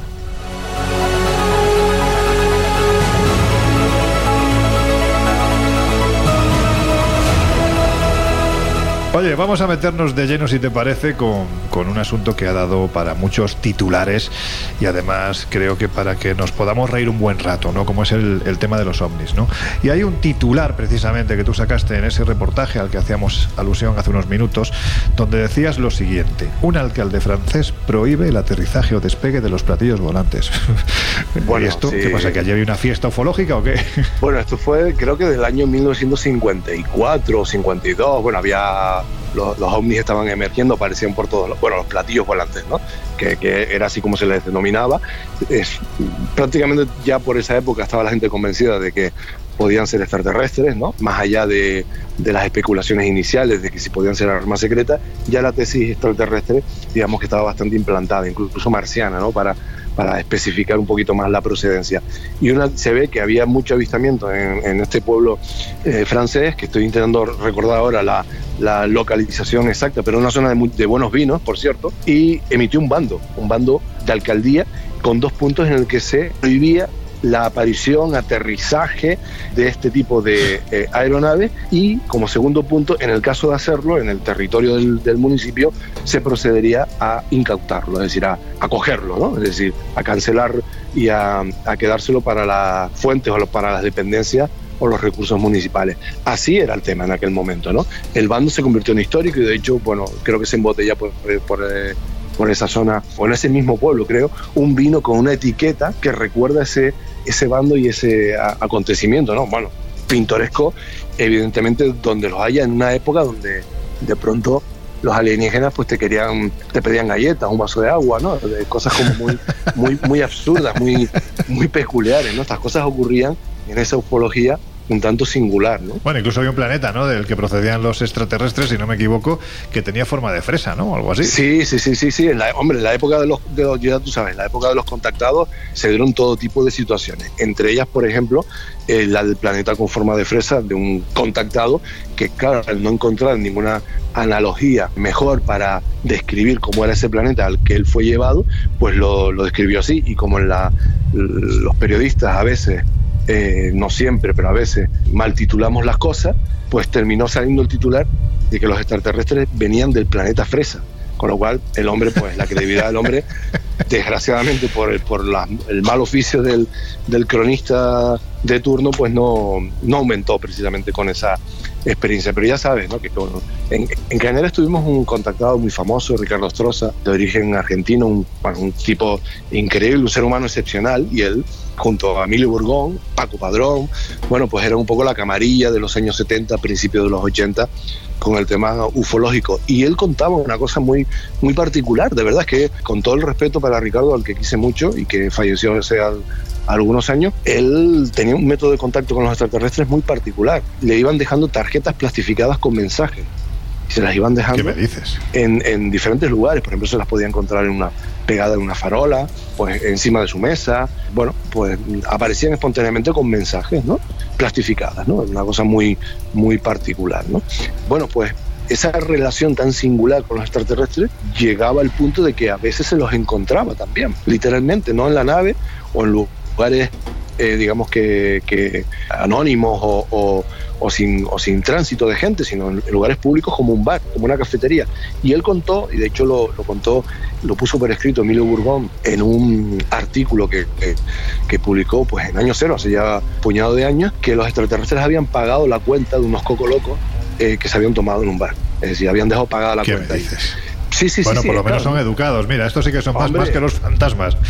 Hombre, te puedes salir con ellos de, de paseo y de marcha, ¿no? Con esto no hago risa de, de la experiencia, sino sencillamente pues, lo contaban ellos y lo sostuvieron durante décadas como auténtico. Bueno, pues esta experiencia forma parte de esa ufología tan particular de, de los años 70 y 80, ¿no? De haber ocurrido un caso como ese en la actualidad, pues iríamos a las cámaras de seguridad, por ejemplo, del Claro. establecimiento o del exterior, para mm, verificar que alguien pagó las copas, intentar ver el aspecto, el comportamiento, hacerle un seguimiento si tenemos recursos en los exteriores a través de otras cámaras, pero en la época no, nos teníamos que quedar o nos quedábamos con el testimonio del, del contactado y en el caso de Ricardo Stroza además con el hecho de, de esas tarjetas eh, particulares que hoy no, hoy no pasarían de ser tarjetas plastificadas, pero en aquel, en aquel momento era algo que tampoco estaba tan en uso ni tan al alcance de la gente, con lo cual es una historia muy realmente muy pintoresca que ellos contaban como auténtica y que de la que yo obviamente repito no hago broma, sino sencillamente lo cuento por lo singular y porque son capaces de, de- de desatarnos una sonrisa. A mí me encantaría que me pagasen las copas eh, los extraterrestres, los espíritus o el Yeti. Hombre, lo que está, lo que está muy claro es que quizás ahora nos resulta un poco, no sé si decir aberrante, ¿no? El hecho de que los extraterrestres se comunicaran a través de tarjetas, pero recordemos que el gran caso de los casos, al que todavía hay mucha gente que lo da por auténtico, el caso Humo, los extraterrestres se comunicaban a través de cartas, de cartas postales, es decir, de Claro. correo postal de toda la vida. Por lo tanto, bueno, pues utilizaban los métodos más terrestres. No sé si a Ricardo Astrosa, a lo mejor me estoy confundiendo, pero era este hombre al que una vez que lo montaron en la nave incluso le sometieron a un control de alcoholemia. Ese es otro caso. Pues cuéntalo porque es la bomba. Sí, sí, este caso lo tenemos, digamos que en, en- en reserva, no porque sea más o menos creíble, que claro, es una historia que resulta absolutamente increíble. De hecho, el, el testigo cuando la compartía conmigo, había momentos en los que él rememoraba su experiencia y se reía, porque vivió cosas eh, realmente esperpénticas, ¿no? Es una cosa, de hecho es un caso, fíjate Lorenzo, es un caso que no hemos que yo no he divulgado, a pesar de contar con la autorización del, del testigo para dar su nombre, apellido, es decir, para, para mostrarlo públicamente con fotografía, pues por querer incluso protegerlo, ¿no? Porque desde la risa que me- a mí me puede generar ciertas situaciones que me contó, respeto y quiero incluso hasta protegerlo. Quizás no debería de hacerlo o no es mi papel hacerlo, pero bueno, eh, entiendo que si él tiene un eh, interés extremo en divulgarlo, encontrará otras vías y quizás las consecuencias no sean las que yo preveo, ¿no? Pero bueno, el caso es que este hombre vive una experiencia en el municipio de Los Realejos, ve unas luces en la zona de La Corona, que es un sitio activo desde el punto de vista del misterio y del tema ovni en particular, acude con su coche. Bueno, hay una aparición mariana también bastante, bastante sí. importante, ¿no? Claro. Bastante, efectivamente, en el año 92. Y hay, es una zona de, de donde se ubican, por la, por la altura y la ubicación, muchos repetidores de radio y de televisión. ¿no? Es un lugar predominante en el paisaje, de unas luces que están merodeando, muy, que ya él identifica como extrañas porque está familiarizado con ese lugar. Acude al sitio y, bueno, total, a partir de ahí vive una experiencia absolutamente rocambolesca de varias horas en las que, por ejemplo, Lorenzo, él dice que aparece un platillo volante, directamente un platillo volante, mm, pilotado por un extraterrestre que lleva pues, unos cuantos años en España, con ese Omni en España, que tiene una especie de convenio, de acuerdo con el gobierno español para que el gobierno pueda estudiar la tecnología antes de que él se vaya antes de que le ayuden a irse, a regresar a su planeta. Y él, en ese momento que parece que casualmente llega allí y asiste a, un despliegue militar al, al, que él no estaba invitado, pues lo intentan atrapar, los militares corren detrás de él, se va refugiando en diferentes lugares, eh, al final lo atrapan, ¿vale? Lo atrapan, o me adelanté con lo del platillo, y lo terminan metiendo dentro de la nave. Y entre las cosas que suceden está que lo someten a él y a varias personas que estaban por allí también a un control de drogas, a un control de drogas. Y, esto me lo cuenta él, pero él, me lo cuenta riéndose, ¿vale? O sea, él me lo cuenta porque estas cosas, mientras las recordaba, le hacían gracia, ¿no? Y yo serio.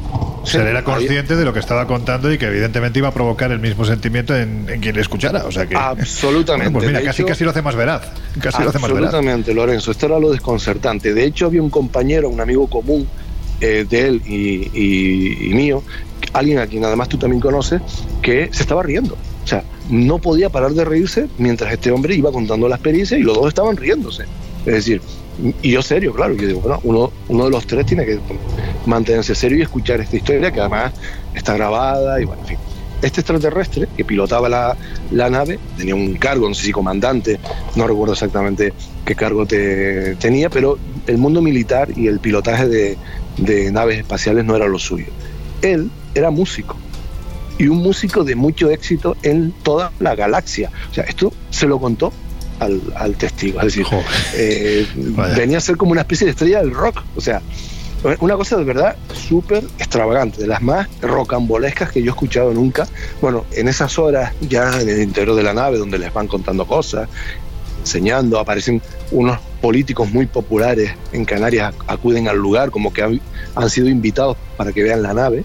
O sea, esto, imagínate todo, todo este tipo de ingredientes, ¿no? Bueno, pues estrecha, hay una relación que se estrecha mucho de afinidad entre el extraterrestre y el, y el testigo y eh, quedan en verse al cabo de 25 años, creo recordar que era, ya han pasado, estamos en esa etapa de los 25 años, porque finalmente, digamos que el extraterrestre había cumplido con su parte del, del pacto con el gobierno y ya se iba a marchar, ese era el momento, digamos, final de, de ese acuerdo y quedan de, eh, el, testigo y el extraterrestre en que se verían al cabo de 25 años con sus respectivas familias. Así que él volvería con su familia a visitar como quien va de turismo a un, a un país, bueno, pues volvería al planeta con su familia para que eh, el testigo ovni y su familia pues se conociesen. O sea, una cosa de lo más rocambolesca con situaciones absolutamente esperpénticas. De hecho, hay un personaje muy... Él introduce en la, en la trama en su relato a un personaje que él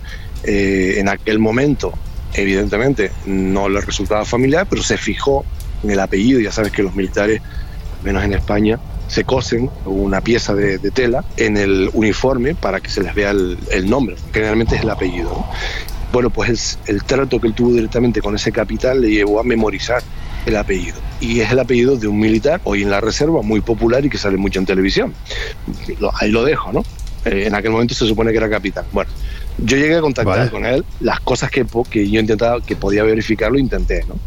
Eh, oye, tú estuviste en Canarias en aquella época, tú eras capitán, o sea, evidentemente no, estaba en otro punto del planeta y ya tenía otro, otro tipo de cargo. Eh, hablo del coronel Baños, decir, yo le, llegué a preguntar a él, ¿no? Porque él decía que sí. Baños estaba como capitán dirigiendo a los militares que estaban interviniendo en ese, en ese operativo Omni muy particular, porque al final era como una especie de, de, cita en la que se iba a mostrar la aeronave pues a políticos, a otros militares, a gente del mundo de las finanzas, en ese lugar en concreto, y bueno, pues el destino quiso que él, al ver unas luces en la lejanía y conocer la zona, pues se acercase y fuese protagonista involuntario de esta rocambolesca historia que ocurrió pues hace unos 25 años, según nos informaba el testigo.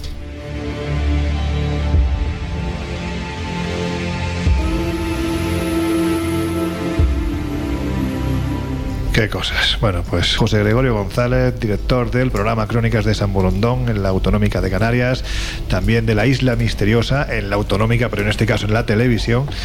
Pues amigo, que ha sido un placer absoluto volver a tenerte con nosotros aquí en el Colegio Invisible. Un abrazo.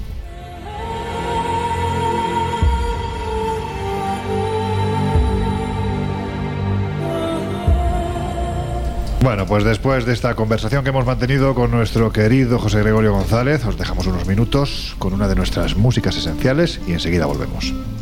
El Colegio Invisible, los jueves de una y media a tres de la madrugada en Onda Cero.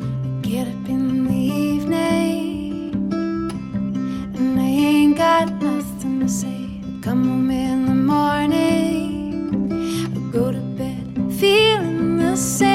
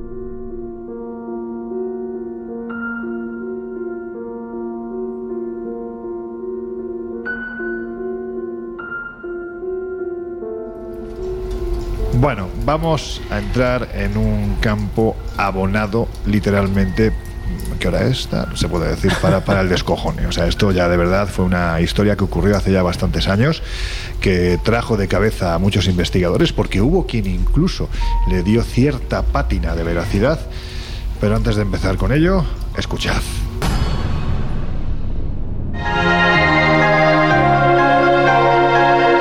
¿Existen o no los personajes habituales de los cuentos. Afirman que en Gerona, en este bote de formol, se conservó un gnomo hasta que lo enviaron a Washington para examinarlo.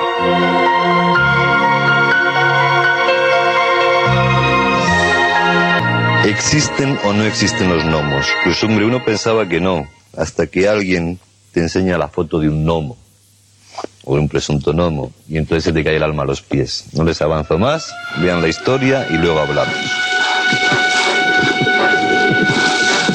Bueno, cuando estábamos ya encendiendo la barbacoa, Nuria eh, escuchó unos ruidos extraños, pero no hicimos ningún tipo de caso. Eh, seguimos haciendo la carne y entonces Juan eh, fue al equipo de música que llevábamos y puso un cassette. Entonces hoy escuchamos otra vez el ruido extraño y de repente nos giramos y quedamos totalmente extrañados al ver aquel pequeño ser el cual nos miraba y al vernos escapó hacia, hacia esta parte de aquí del bosque. Entonces nosotros, yo concretamente, cogí una, una manta y salimos en su persecución y lo alcanzamos por allí, por aquella parte de allí, y allí le lanzamos y lo apresamos. Paralelamente a los hechos, los descubridores del diminuto ser entraron en contacto en Barcelona con un investigador de fenómenos ocultos, con el objetivo de que éste les ayudara a desentrañar el misterio de la extraña criatura. Ah, todavía lo vi vivo, pero duró muy poco tiempo. El problema más eh, importante fue que qué íbamos a hacer con, con ese ser, con esa criatura, y lo primero que se me ocurrió fue ponerlo en un frasco de formol, lógicamente pues para que se pudiera mantener, y a la vez el llevarlo a una especie de congelador de una farmacia, y para que pudiera, dijéramos en su momento, para llevarlo a los investigadores, eh, se pudiera mantener bien.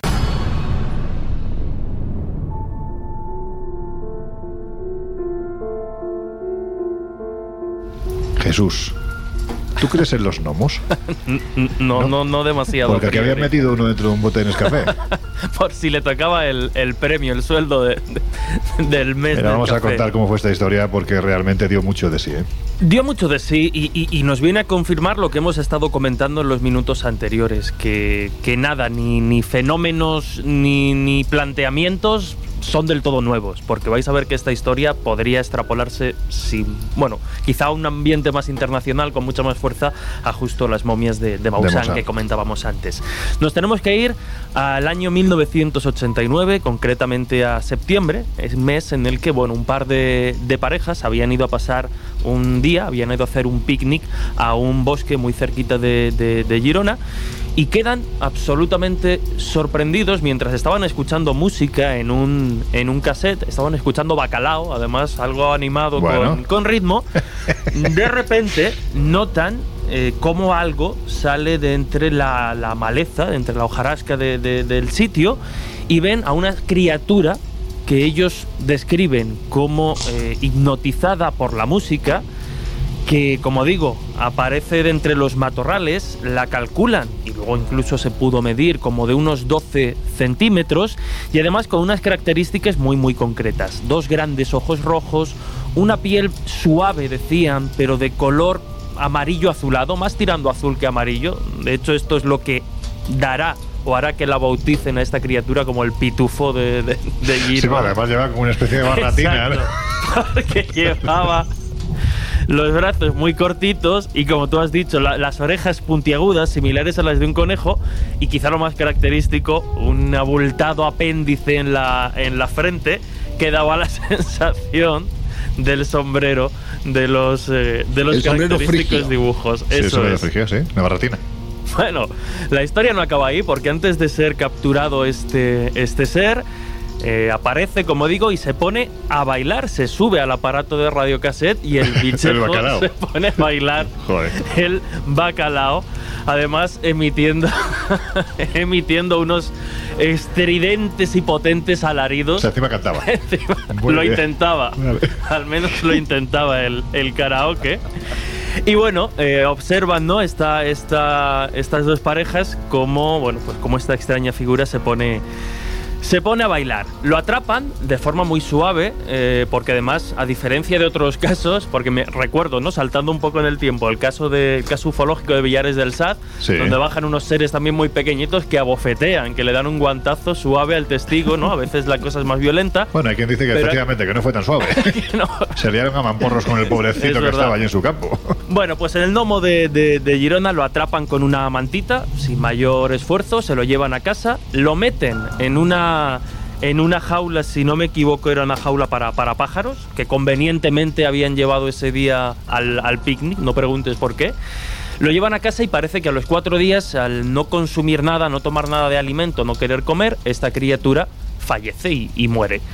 Y es ahí cuando ya esta pareja, digamos, o cuando ya han circulado los rumores de este bichejo, pues empiezan un poco a llegar los, eh, las noticias a los diferentes investigadores e Perdona. interesados en lo paranormal o en lo extraño. Una pregunta, ¿qué es lo que hacen con el bicho una vez que se ha muerto? Una vez que se ha muerto, lo sacan de esa jaula y lo meten efectivamente en un bote de, De de Nescafé. Nescafé de toda la vida con formol para conservar a este. Y eso es lo que empieza a circular por las redacciones de Media España. Exacto. Eh, obviamente la noticia y la información circula, circulan las fotos y hay un personaje que es Ángel, Ángel Gordon, Gordon. que se hace, adquiere este, este ser, este bote de Nescafé con este supuesto gnomo dentro y empieza ya a rularlo por eh, diferentes platos de televisión. Sí, pero de- estudios déjame de decirte una cosa, porque yo en esa época eh, conocí a Gordon, investigué el asunto y Gordon me decía, no, no, es que yo lo vi vivo. Ah. Ojo, Gordon decía, yo lo vi vivo. Ojo, que Ángel tiene una fantasía extraordinaria, porque era muy amigo del que dio a conocer esta historia, que Vamos no a es ir otro que a el ello. profesor Darbo, Espérate, que no te, el no te adelantes. catalán, pero bueno. no te adelantes, No no, me te adelantes. Vamos pues a que termine Jesús de contar y ahora ya vamos a, a, bueno, desarrollar un poco más esta historia. Como bien ha dicho Josep, en el propio relato de Gordon nos encontramos ya aparentes detalles que mm, son contradictorios con el origen de la historia que acabamos de, de comentar. Lo que hay que decir, y ya adelantamos, que hasta donde pudieron llegar los periodistas e investigadores del momento, esa pareja, esas parejas eh, que se encuentran con el ser no existían, no fueron capaces de localizarlas eh, como personas físicas y reales. Entonces, perdona. Yo sí, yo sí, yo las Sí. Pero, pero, pero, perdona, una, una pregunta. Si no eran físicas y reales, en ese corte previo que hemos escuchado, en el que se oye a los testigos hablando, ¿qué son actores? Bueno, no exactamente actores, es la mujer de Darbo. Bueno, espera, espera, espera, espera, espera, espera, espera, espera, espera, espera. Ahora continuamos porque esto se está poniendo. Esto se está parece- poniendo muy interesante. Termina Jesús, bueno, continúa y ahora vamos porque, a como eso. bien dice eh, Josep, más bueno. allá del perfil de, de Ángel Gordon, entra en juego otro popular divulgador de- del momento, eh, como es Sebastián Darbó.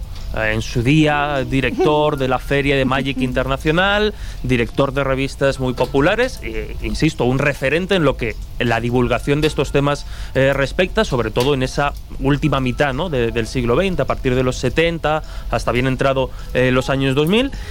Y es él el que empieza a validar y a blanquear de alguna forma esta figura y como nos adelantaba Giuseppe, el que también le hace un poco ese recorrido o circuito mediático a Ángel Gordon, pero claro, con la presencia de un reconocido y prestigioso estudioso e investigador de estos temas que avala insisto, de alguna forma esta, esta figura.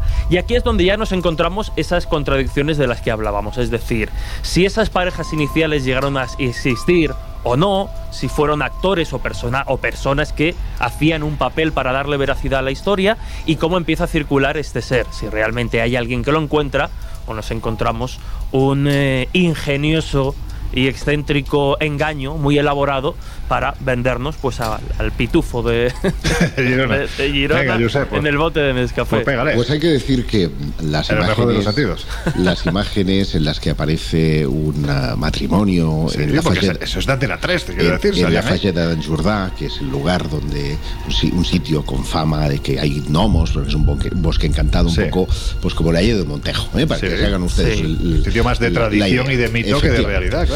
Y mm, las imágenes, insisto, muestran a una pareja. Y claro, yo cuando me dicen que es la pareja real, esto queda archivado aquí en la cabeza y mm, quiere el destino que después empiece a trabajar con Sebastián Darbó y eh, conozca a su mujer. Y su mujer es la testigo. Pero las las... eh, digamos, contradicciones ya estaban antes, porque cuando yo conozco a Gordon en el ICPA, yo trabajaba entonces en el Instituto de Ciencias Parapsicológicas Hispanoamericano de Barcelona, atraído por la historia del, del gnomo de Girona, digo, bueno, déjamelo ver. Y del gnomo no hay ni rastro. El gnomo se quedó en fotografías. Y eso es la primera cosa que a mí me hace desconfiar. Gordon me dice, no, no, si estaba en una jaula, le dábamos de comer lechuga, eh, o sea, bueno, pero poco a poco, en igual que días, de seda. fue tal, y lo pusimos en el bote de Nescafé. Y el bote de Nescafé, no hay bote de Nescafé.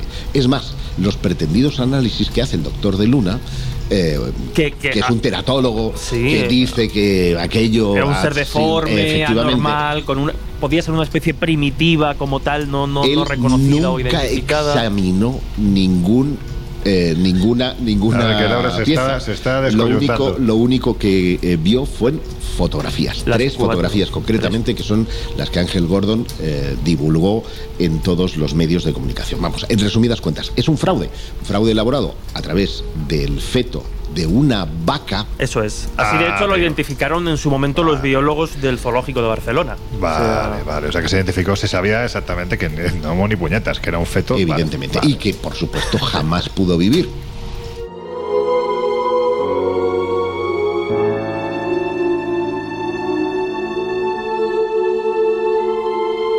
Bueno, pues vaya con la historia del gnomo de Girona. Es uno de nuestros fraudes patrios, porque lo vamos a hacer. A veces no todo es misterio. Además, está muy bien que cuando no lo es, también se advierta en programas especializados. Bueno, en aquella época, eh, porque todo aquello se difundió a través de una revista decana ya desaparecida, que era Karma 7, mm, aquel, aquel gnomo vendió muy bien y también salió la garra del limón, que era un, era un limón que tenía forma de garra y se decía que el espíritu había... Aquello eran cosas delirantes que se publicaban. Pues fíjate, tengo yo el recuerdo de. Porque Karma 7 es una revista histórica.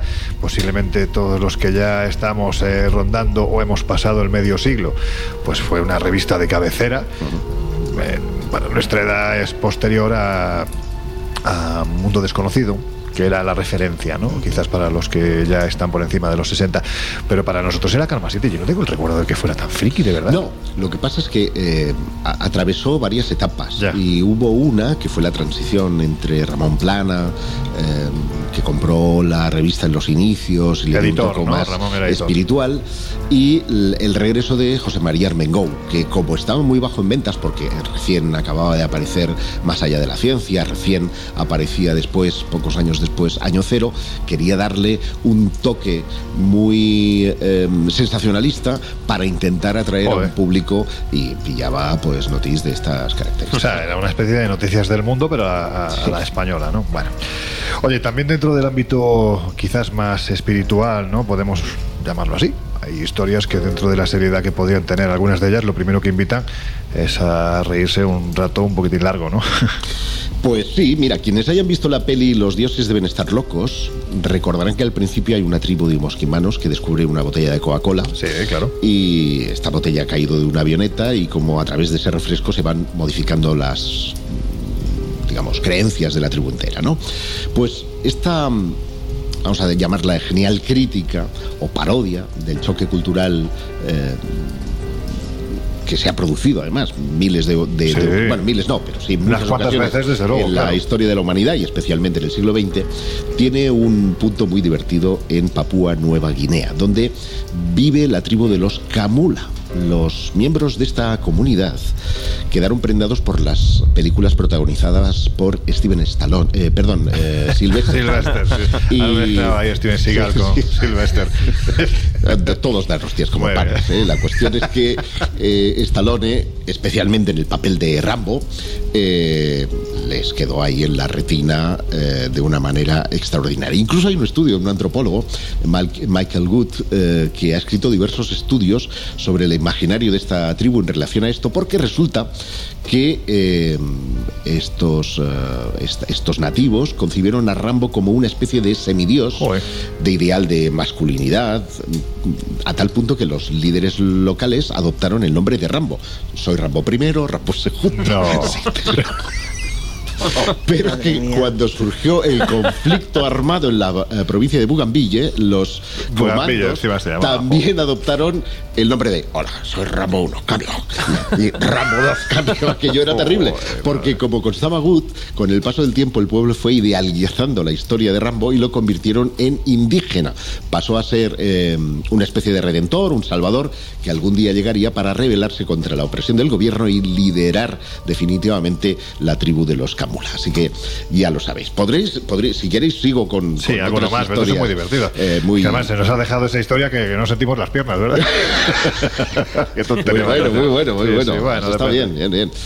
Bueno, os hablo también de, de Piotr Kuznetsov, de 43 años, que lideraba una secta... Eh, no, yo lo único es que cada vez que se pone a hablar ruso me deja los micrófonos que no te cuento. ¿verdad? Pues, ¿Qué culpa tengo que se llame Kuznetsov? Vale, vale, ya. Bueno, ya. el caso es que este hombre, que mm, lideraba una secta en Rusia, padecía esquizofrenia diagnosticada.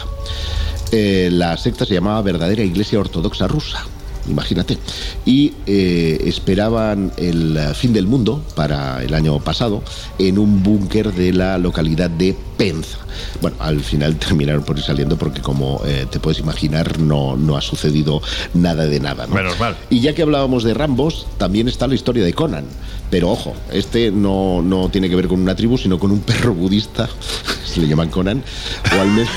Pero vamos a ver. Perro budista. Sí, sí, sí, porque eh, los monjes del monasterio japonés de Jijenin, en la isla de, de Okinawa, han bautizado a este chihuahua. Un chihuahua que se llama Conan, por favor. Ponme un mastín del páramo, pero no pongas un chihuahua. Tiene dos años y logra sentarse en sus patas traseras A ver qué pasa. al mismo tiempo que las delanteras a la altura de su hocico, adoptando la postura que recuerda al rezo budista. No, Entonces, no me lo puedo Sí, creer. sí, sí. Eh, además, eh, se queda. eh, esto lo hace delante de una estatua de Buda, eh, acompañando además a un monje que se llama Joei Yokusini. Yokusini, perdón. Vaya. Así que ya tenéis, budistas que tienen el perro Conan, Rambo y, sectas que esperan el fin del mundo, que son esquizofrénicos y que por supuesto tienen que salir por la puerta trasera.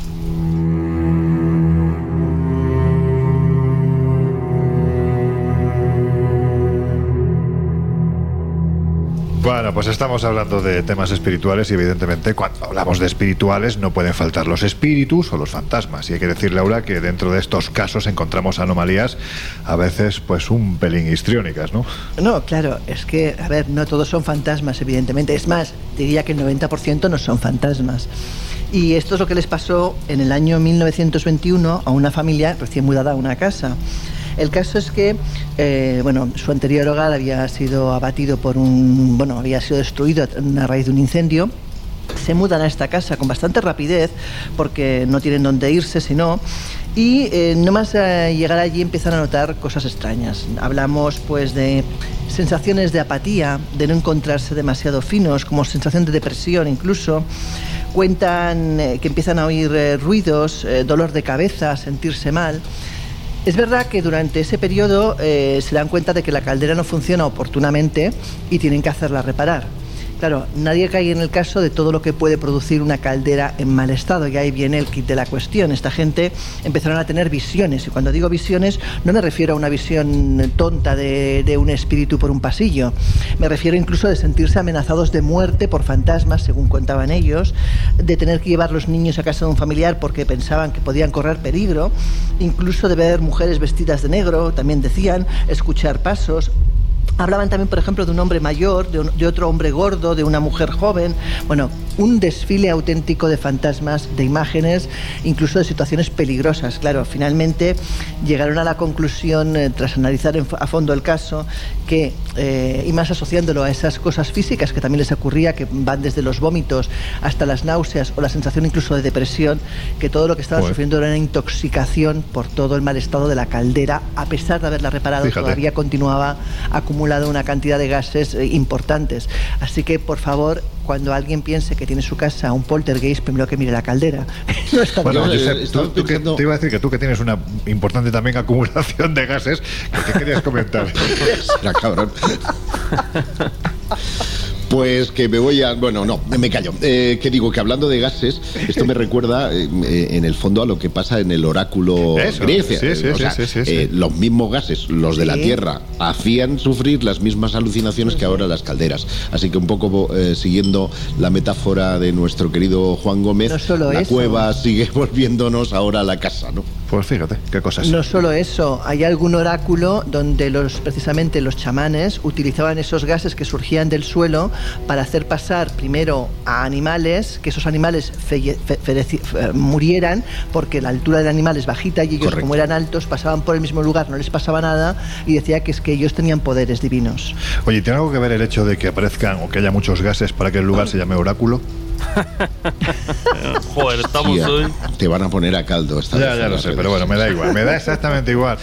Oye, Jesús, que estamos hablando de fantasmas que también a veces se asocian a los difuntos. Mm, Bueno, pues yo creo que si hay una procesión de difuntos súper conocida es precisamente la, la Santa Compañía. Hay que decir que tiene muchas análogas ¿no? en diferentes partes de no solo de España, sino también de- del mundo.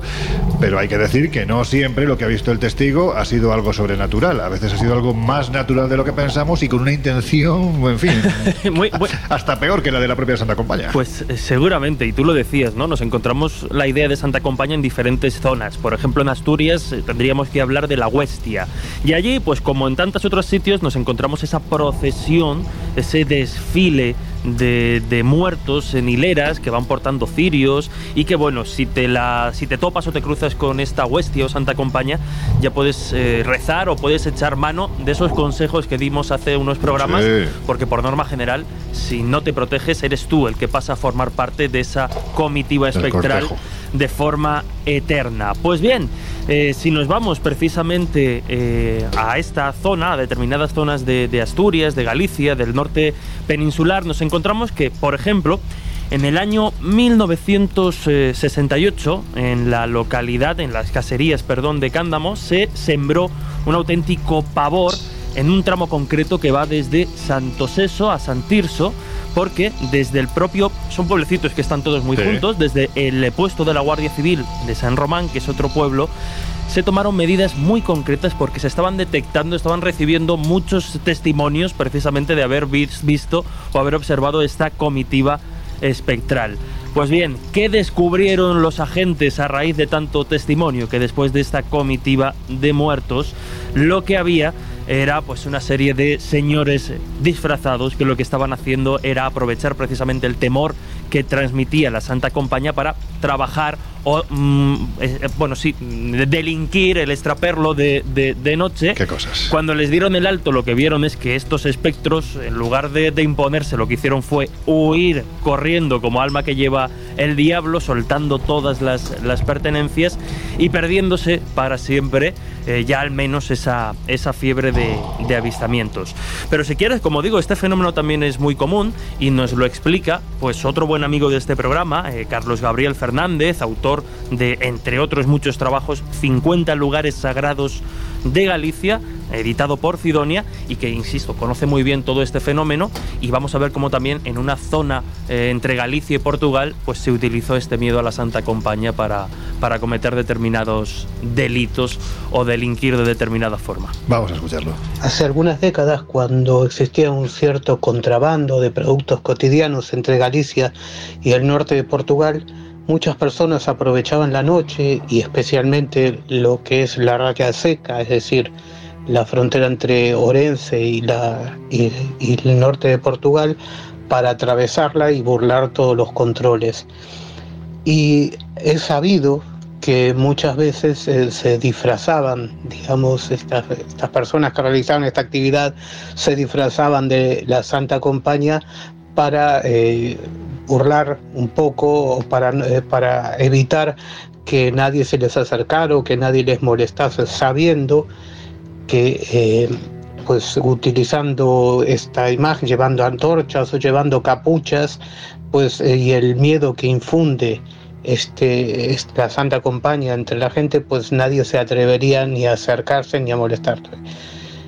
Dicen que incluso hasta la propia Guardia Civil a veces temía de que eh, pues eh, encontrarse con, con la Santa Compañía y por lo tanto pues les dejaban eh, pasar eh, llevando pues el contrabando de, de estos productos que podían ser café u otros productos de uso cotidiano.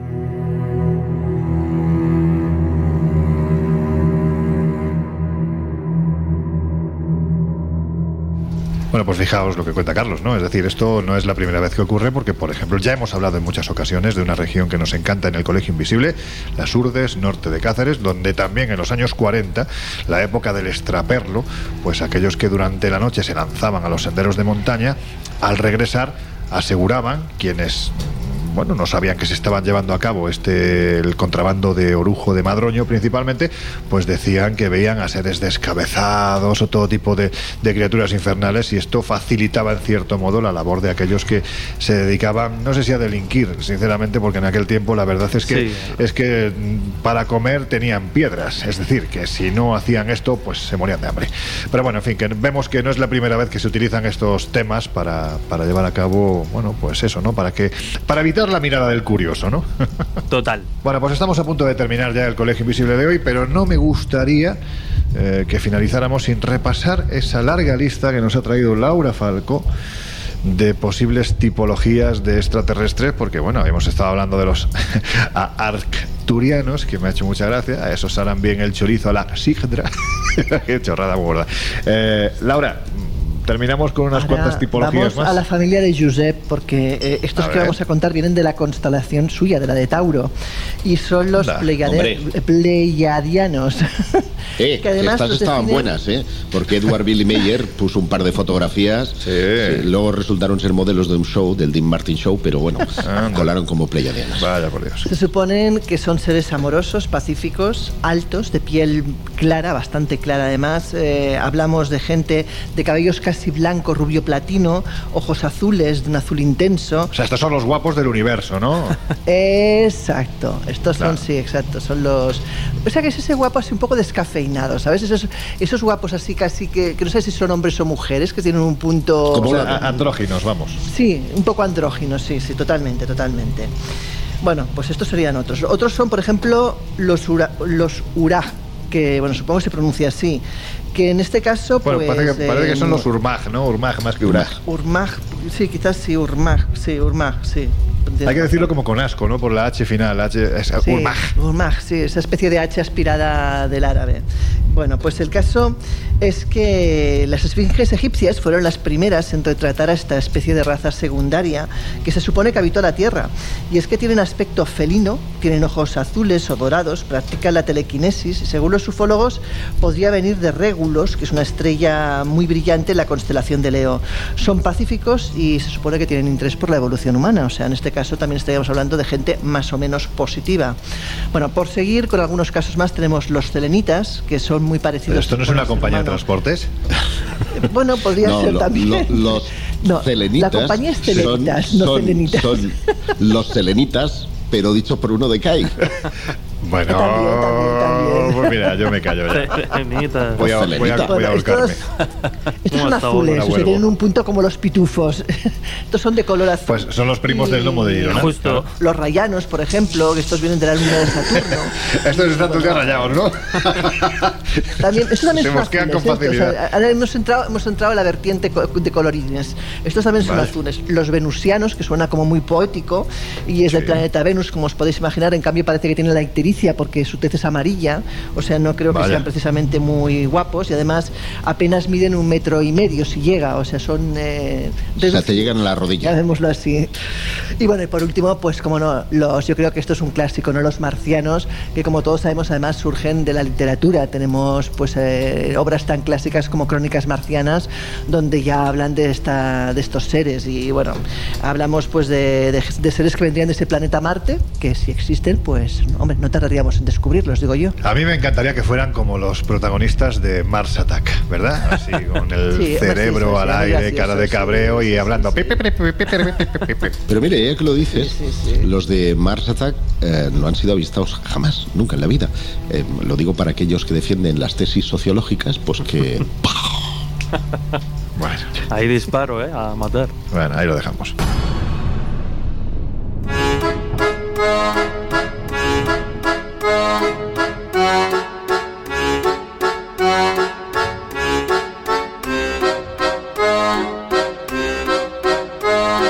Historias así solo ocurren en el Colegio Invisible.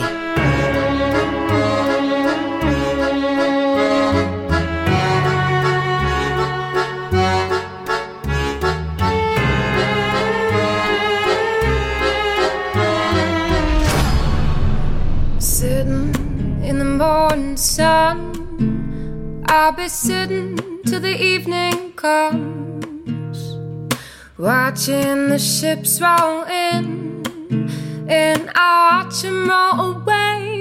Bueno, estamos ya en los minutos finales del Colegio Invisible y antes de marcharnos, pues hoy vamos a dejar pasar un poquito de lado las conclusiones porque realmente, bueno, si queréis concluir algo, vamos. eh, yo creo que es que si tuviéramos que hacer una pregunta sería, mm, ¿nos debemos reír de, de ciertas cosas que suceden en el mundo del misterio? ¿Es sano que quienes trabajamos estos temas también tengamos la capacidad de reírnos?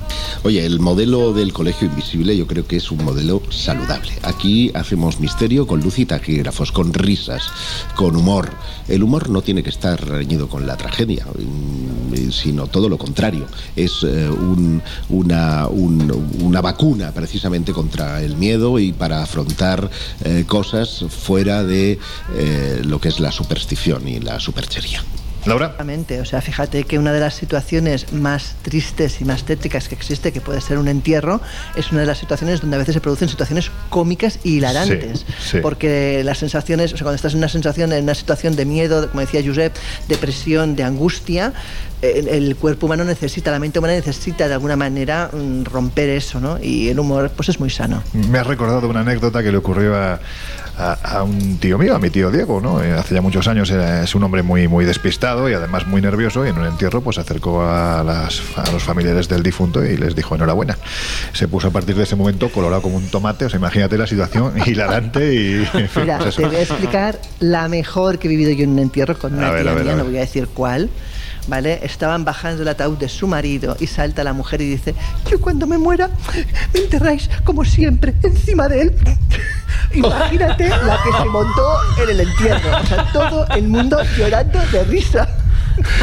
Jolines, madre mía, la familia de Laura. Bueno, pues venga, Jesús. Esa es Jesús, buena, a ver ¿eh? si puedes. Esta es- ha sido buena. Bueno, yo creo que la reflexión un poco que podríamos llevar la hemos ido comentando en, en todo el programa, ¿no? A veces la fina línea entre lo, lo ridículo, lo chistoso, lo, lo estrambótico y muchas veces ese componente absurdo que acompaña también a determinados fenómenos paranormales, pero que no los invalida, ¿no? Como cuando son fraudes descarados o la única intención es engañar para sacar dinero, popularidad o, ego. Entonces, bueno, yo creo que como decía Josep, como decía Laura, es, es muy bueno que desde el colegio pues también hagamos, no solo en este programa, porque lo hacemos en todos, pero que hagamos esa bonita eh, autocrítica que es más que necesaria. Es una buena terapia.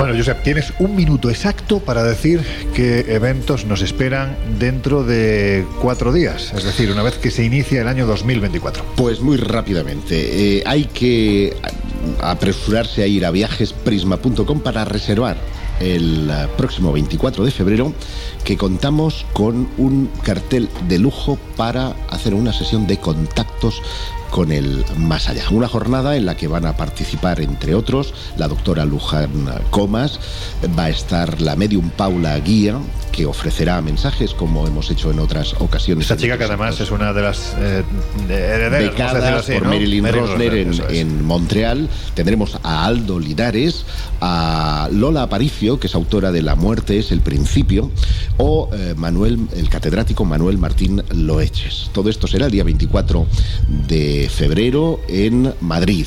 Discípula quería decir, que he dicho heredera y ya me he cargado a la pobre Marilyn.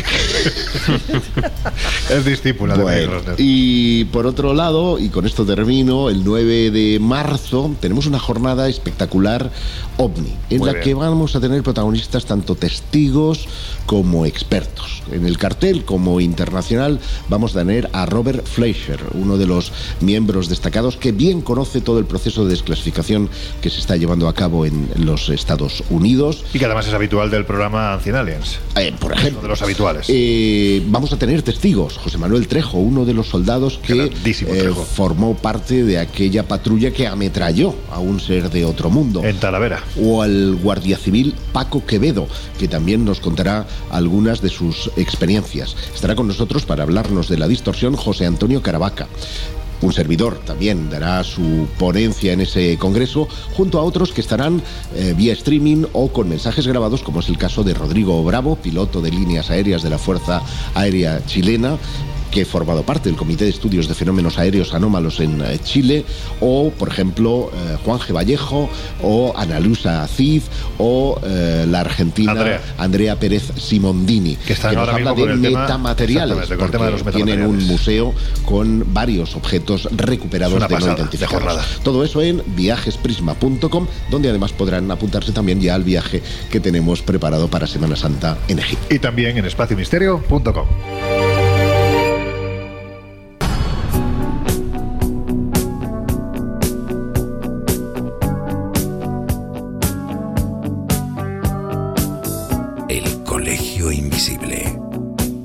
Lorenzo Fernández Bueno y Laura Falcó. En Onda Cero.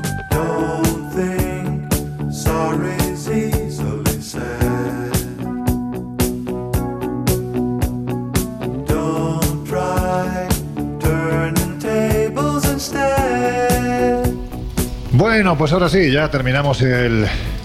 ¡Wow!